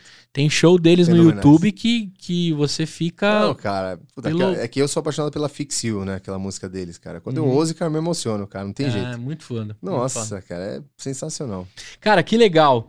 Então, Gabriel, com seus cinco aninhos, como o nome, nome da sua esposa? Viviane. Viviane. Deixa um beijão pra Viviane aí, porque ela vai escutar Com certeza, beijo pra minha esposa maravilhosa, empreendedora, Empreendedora também. Que Empreendedora. legal, velho. E meu filhão, cara, que é paixão das nossas vidas, cara. É isso aí. Nada faz Filho, sentido filho sem- traz o pãozinho debaixo do braço, você não acha, não, cara? Que o filho Cara, traz os- o progresso? Com certeza. Eu não tenho a menor Depois que meu filho nasceu, a minha vida só bola no ângulo, cara. dúvida. A minha também. Porque acho que antes dele, cara, eu tomava decisões muito é, mais, assim, vai, inconsequentes. Inconsequente. Não importa o que É. acontecer. Ah, cara, se não acontecer, cara, se eu zerar, se, cara, se eu me endividar, ah, tudo bem, cara, tá tudo certo. Vamos de Tô- novo. Vamos de novo, tô sozinho, cara, depois dele não. Cara, É. não posso mais, agora tem mais vidas em jogo, então não posso ser, tomar decisões aleatórias. Você fica muito mais cirúrgico. Muito mais. Você precisa entregar e precisa, né, progredir. Muito bom. Gabriel, não sei se você vai estar assistindo, se você vai estar ouvindo, em qual linha do tempo, né? Porque isso aqui ficou eternizado. A gente documentou a história do seu pai aqui dentro de um podcast. Quem sabe quando estiver ouvindo, um dos maiores do mundo ou do Brasil aí de empreendedorismo. Eu também tenho os meus sonhos, né? Mas que legal você estar aqui. Você também, Vivi, escutou aí da boca do, do maridão, né? Se tem alguém que também acompanha, você como empreendedora sabe que às vezes a gente chora sozinho no banheiro, né? Que a gente tem nossos momentos. E é o nosso parceiro e a nossa parceira que mantém a gente em dia, né? Dois empreendedores, então, vocês precisam se cobrir bastante. Total. Em casa eu tenho a minha Carol lá, que é totalmente do mundo do RH, passou por Red Hunter, hoje é BP de grandes carreiras lá e Que de... legal.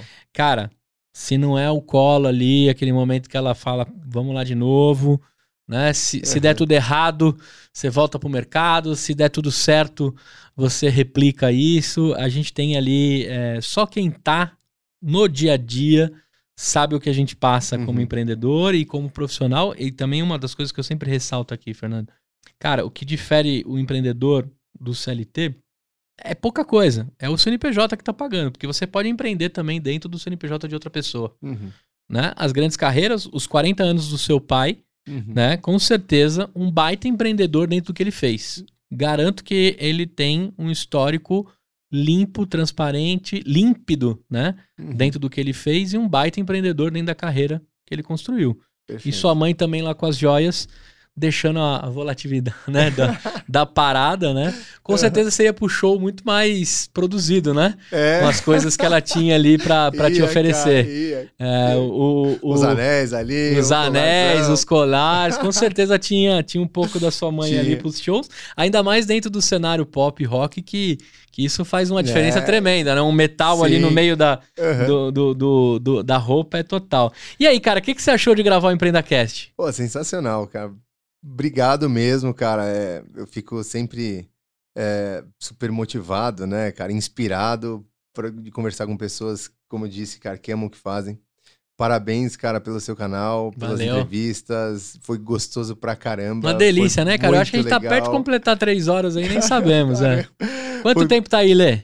Duas e quinze, cara. Caramba. Tem mais, quase um recorde aqui já no Empreenda Cash. Papo delicioso, mas eu passaria o dia com você Sim, aqui. cara, sensacional. Obrigado mesmo, cara. As perguntas maravilhosas, cara. E, e foi no repente, né? no cara? repente, não Cara, tem não pauta. sei nada de você, pessoa que tá ouvindo. Cara, Fernando, no começo, Fernando, cara, sei, sei três linhas de você, mas eu vou descobrir tudo agora na entrevista. É e vamos aí, lá. é e, cara, isso. Quem, quem sabe faz ao vivo. E né? uma Essa baita fera aí, entrevista, é, uma baita entrevista. A gente falou aqui desde os estágios de carreira, as formas de monetizar, Uhum. mas principalmente como que o cara trouxe a paixão dele Aham. num formato de uma empresa tão escalável, tá aí com investimento.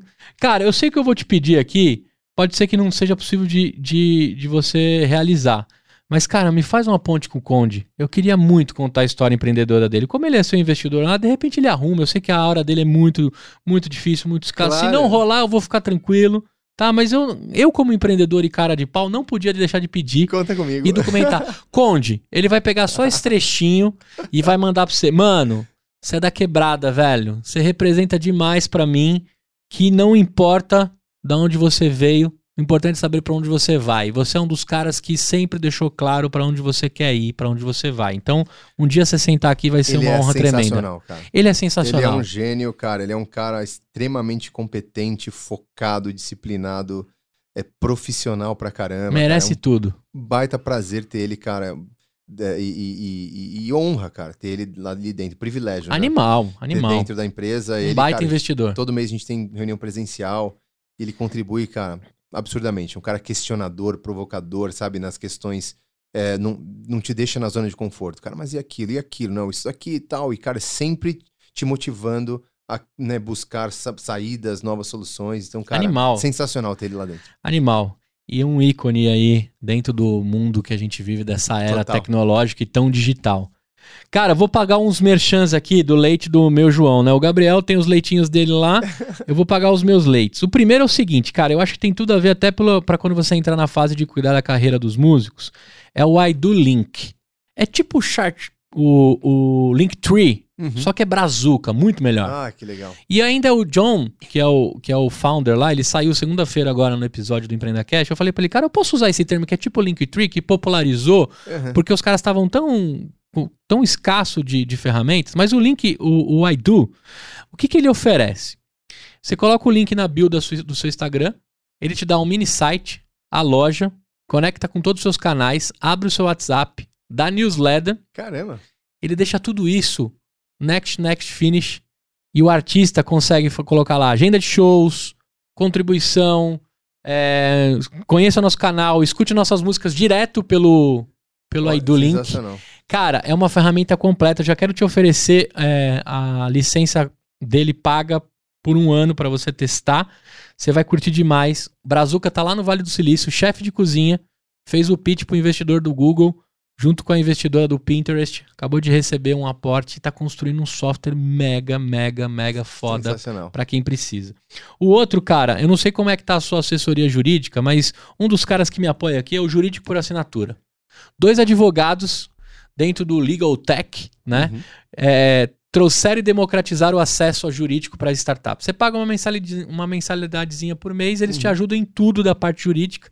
Uma das coisas que eu aprendi, os meus limões da vida, na grande maioria são da parte jurídica. Muito acordo de bigode, né? Você faz acordos no amor e você faz é, e você é no ódio que você faz grandes acordos, né?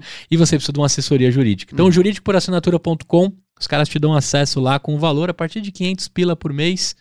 Eu, eles estão fazendo meu mútuo conversível, você deve ter passado pelos uhum, mútuos conversíveis, total, né? Total. Contrato de vesting, uhum. toda aquela parada que startup precisa, o jurídico por assinatura pode te ajudar. Perfeito. Depois, cara, eu tenho a Integrale que te ajuda desde BPO financeiro até a gestão da sua empresa. A Integrale apareceu boa parte aí do seu, do seu episódio. O Thiago Ortoloni teve aqui e eu brinquei com ele assim, cara, você faz toda a parte chata que o startupeiro não quer, né? Ele falou isso aí, joga para mim que eu manjo disso, um baita contador lá, mas ele é um baita administrador, startupeiro. Então, Integralho Soluções vai te levar para outra esfera, tá? E aí, cara, olha que legal. A Bluefields é uma aceleradora, é um foguete para empreendedores. Os caras montaram um framework da mesma linha que você construiu um framework para fazer os artistas bombarem, eles fizeram um para os empreendedores bombarem. Uhum. Então tem um pouquinho de, de fonte do Vale do Silício, de Israel, da China e da África, onde ele descobriu que empreender na África é um, é um dos terrenos mais férteis que existem, mas em, dentro das maiores maluquices que podem acontecer no negócio. Então imagina tudo isso reunido com grandes mentores, a Bluefield, a Bluefields ajuda esses caras a acelerar. E por último, Fit Anywhere, já ouviu falar nesse aplicativo? Não. Sabe quando você tá no hotel, você que viajou bastante, aí você chega lá no hotel, tem aquela máquina de academia uhum. que faz tudo, até café expresso sai de lá. Mas você não sabe como usa aquela parada. Você só quer fazer um supininho, né? Sim. Fazer um leg e, né, vamos lá arregaçar no café da manhã do hotel. Que é o que eu, eu vou pelo café, né? Você vai Sim. pela malhação que você, você já, já, Você tem porte de cara que cuida da saúde. Eu Mas... gosto de comer também. Pô, e café da manhã de oh, hotel delícia, é maravilhoso. Delícia. A Fit Anywhere, cara, é de um, é de um rabino Pedro Kaufman teve aqui, acabou de passar pelo, pelo Shark Tank. O Apolinário botou uma grana nele lá. Legal. Ele criou um aplicativo que você malha de qualquer lugar, você escaneia lá os, os aparelhos, ele te ajuda, já te dá um treino suficiente. E agora tem aulas, 7, 8, o dia inteiro o aplicativo está tendo aula. Que legal. Desde treino para deficientes, que acho que é a primeira plataforma que tem treino para deficiente, para gestante, e eu tava falando com ele para colocar alguns treinos para quem recém fez a bariátrica, que eu fiz a bariátrica em novembro. Uhum. E, e, é importante também, porque você tem algumas restrições. Então, Fit Anywhere é o aplicativo que você pode baixar aí na sua casa, você malha, você, a Vivi, o Gabriel, todo mundo. Tem treino com criança, é muito legal. legal. Ele é um dos patrocinadores, um dos mais antigos. Essa é a galera que mantém de pé essa parada. Legal. Você acredita, cara? Eu tenho tanto merchan que acho que eu tenho que fazer um podcast só de merchan. Mas ó, eu queria te agradecer imensamente e agora a parte mais importante. Quem ficou vidrado com a história, quais são as redes, como a galera te encontra, onde eles podem lá trocar uma ideia contigo e conhecer um pouquinho mais sobre a empresa. Perfeito. É, cara, também fiquei vidradaço aqui. Obrigado. Obrigado pelo convite. Legal. Sensacional. É, Soquinho do empreendedor. e quem quiser conhecer um pouquinho mais e entrar em contato com a gente, pode ir pelo site, né? STRM, né? Stream strm.com.br. E lá no nosso site, cara, tem o link para todas as outras eh, redes. É, redes. sociais. Como é que você tá no LinkedIn pra galera querer trocar uma ideia Fernando contigo Fernando Gabriel. Fernando Gabriel e ponto. Fernando Gabriel. Cara, mas e o sobrenome? Você não assina o sobrenome? Então, aí que tá. O Gabriel é meu sobrenome. Ah, tá zoando. Juro por Deus. Mas o Gabriel ficou Gabriel Gabriel? Não, aí, olha só. A minha esposa só queria dois sobrenomes. É. Então, eu tinha que escolher. E o Gabriel, eu, meu, meu nome é Fernando Gabriel de Almeida Araújo. É. O Gabriel de Almeida é da minha mãe, né? Tanto é que minha irmã chama Luciane Gabriel, meu irmão chama Rodrigo Gabriel. Certo. É, e o, o Araújo é do meu pai. É. Então eu tinha que escolher ou Araújo, ou Almeida, ou Gabriel. Do lado dela vinha o Salvatore, que ela tinha, tinha escolhido. E aí minha mãe falou, pô, chefe, mas como é isso? Mas o meu, como assim? Não sei que lá. Daí eu falei assim, não, o nome dele vai ser Gabriel em homenagem ao sobrenome e também porque significa o enviado de Deus, né? Tem vários significados Matou do Gabriel. vários de uma vez. E eu falei, cara, vai ser Gabriel Salvatore Araújo. Muito bem, saquei. Então, se você quiser procurar esse cara lá pra trocar uma ideia, vai lá no LinkedIn. No Instagram está como? No Instagram, Fê Gabriel, mas tem, com dois Es. Com dois Es. Fê E Gabriel. E a banda Fatale chegou a ter Tem, Instagram? Tem. Como é que a gente acessa lá pra Fatale. gente? É? Banda- Banda Fatale. Então vamos fazer o seguinte: você sonhador aí, que é do mundo da música, vamos dar uma enxurrada de, de seguidores lá na Banda Fatale. Aí sim. Só para os caras fazerem mais um refresh aí do show, né? Já que tem Legal. DVD regravado. Mas entra lá, manda um direct, fala que você veio pelo Empreenda Cash, que vai ser bacanudo. Show de bola. Cara, você que ficou com a gente até aqui, espero que você tenha gostado desse episódio assim como eu. Se você tá no Spotify, corre lá no YouTube, que a gente também tá lá para conhecer nossos rostinhos aqui, saber quem tá por trás dessa empreitada. Se você tá aqui no YouTube, cara, curte aqui, comenta e assina o canal. E tchau, até a próxima. Olhando para aquela câmera. Falou, galera. Falou. Valeu, obrigado. Até mais. Sensacional. Tchau! Fala empreendedores do EmpreendaCast, tudo tranquilo? Se você tem uma ideia de negócio e está na dúvida se ela é boa mesmo, ou se já começou, mas está patinando, nosso programa de validação de startups Sparks é para você. Em apenas três meses, vamos caminhar lado a lado contigo e guiá-lo nas metodologias do Vale do Silício para validar sua ideia, modelar negócio, testar o protótipo, planejar MVP, se conectar com mentores, investidores e muito mais. Chega de perder tempo e dinheiro à toa, hein? Vem com a gente. Estamos com as inscrições abertas. Acesse www.bluefieldsdev.com e saiba mais. Ou simplesmente procure por aceleradora Bluefields nos mecanismos de busca. Até mais!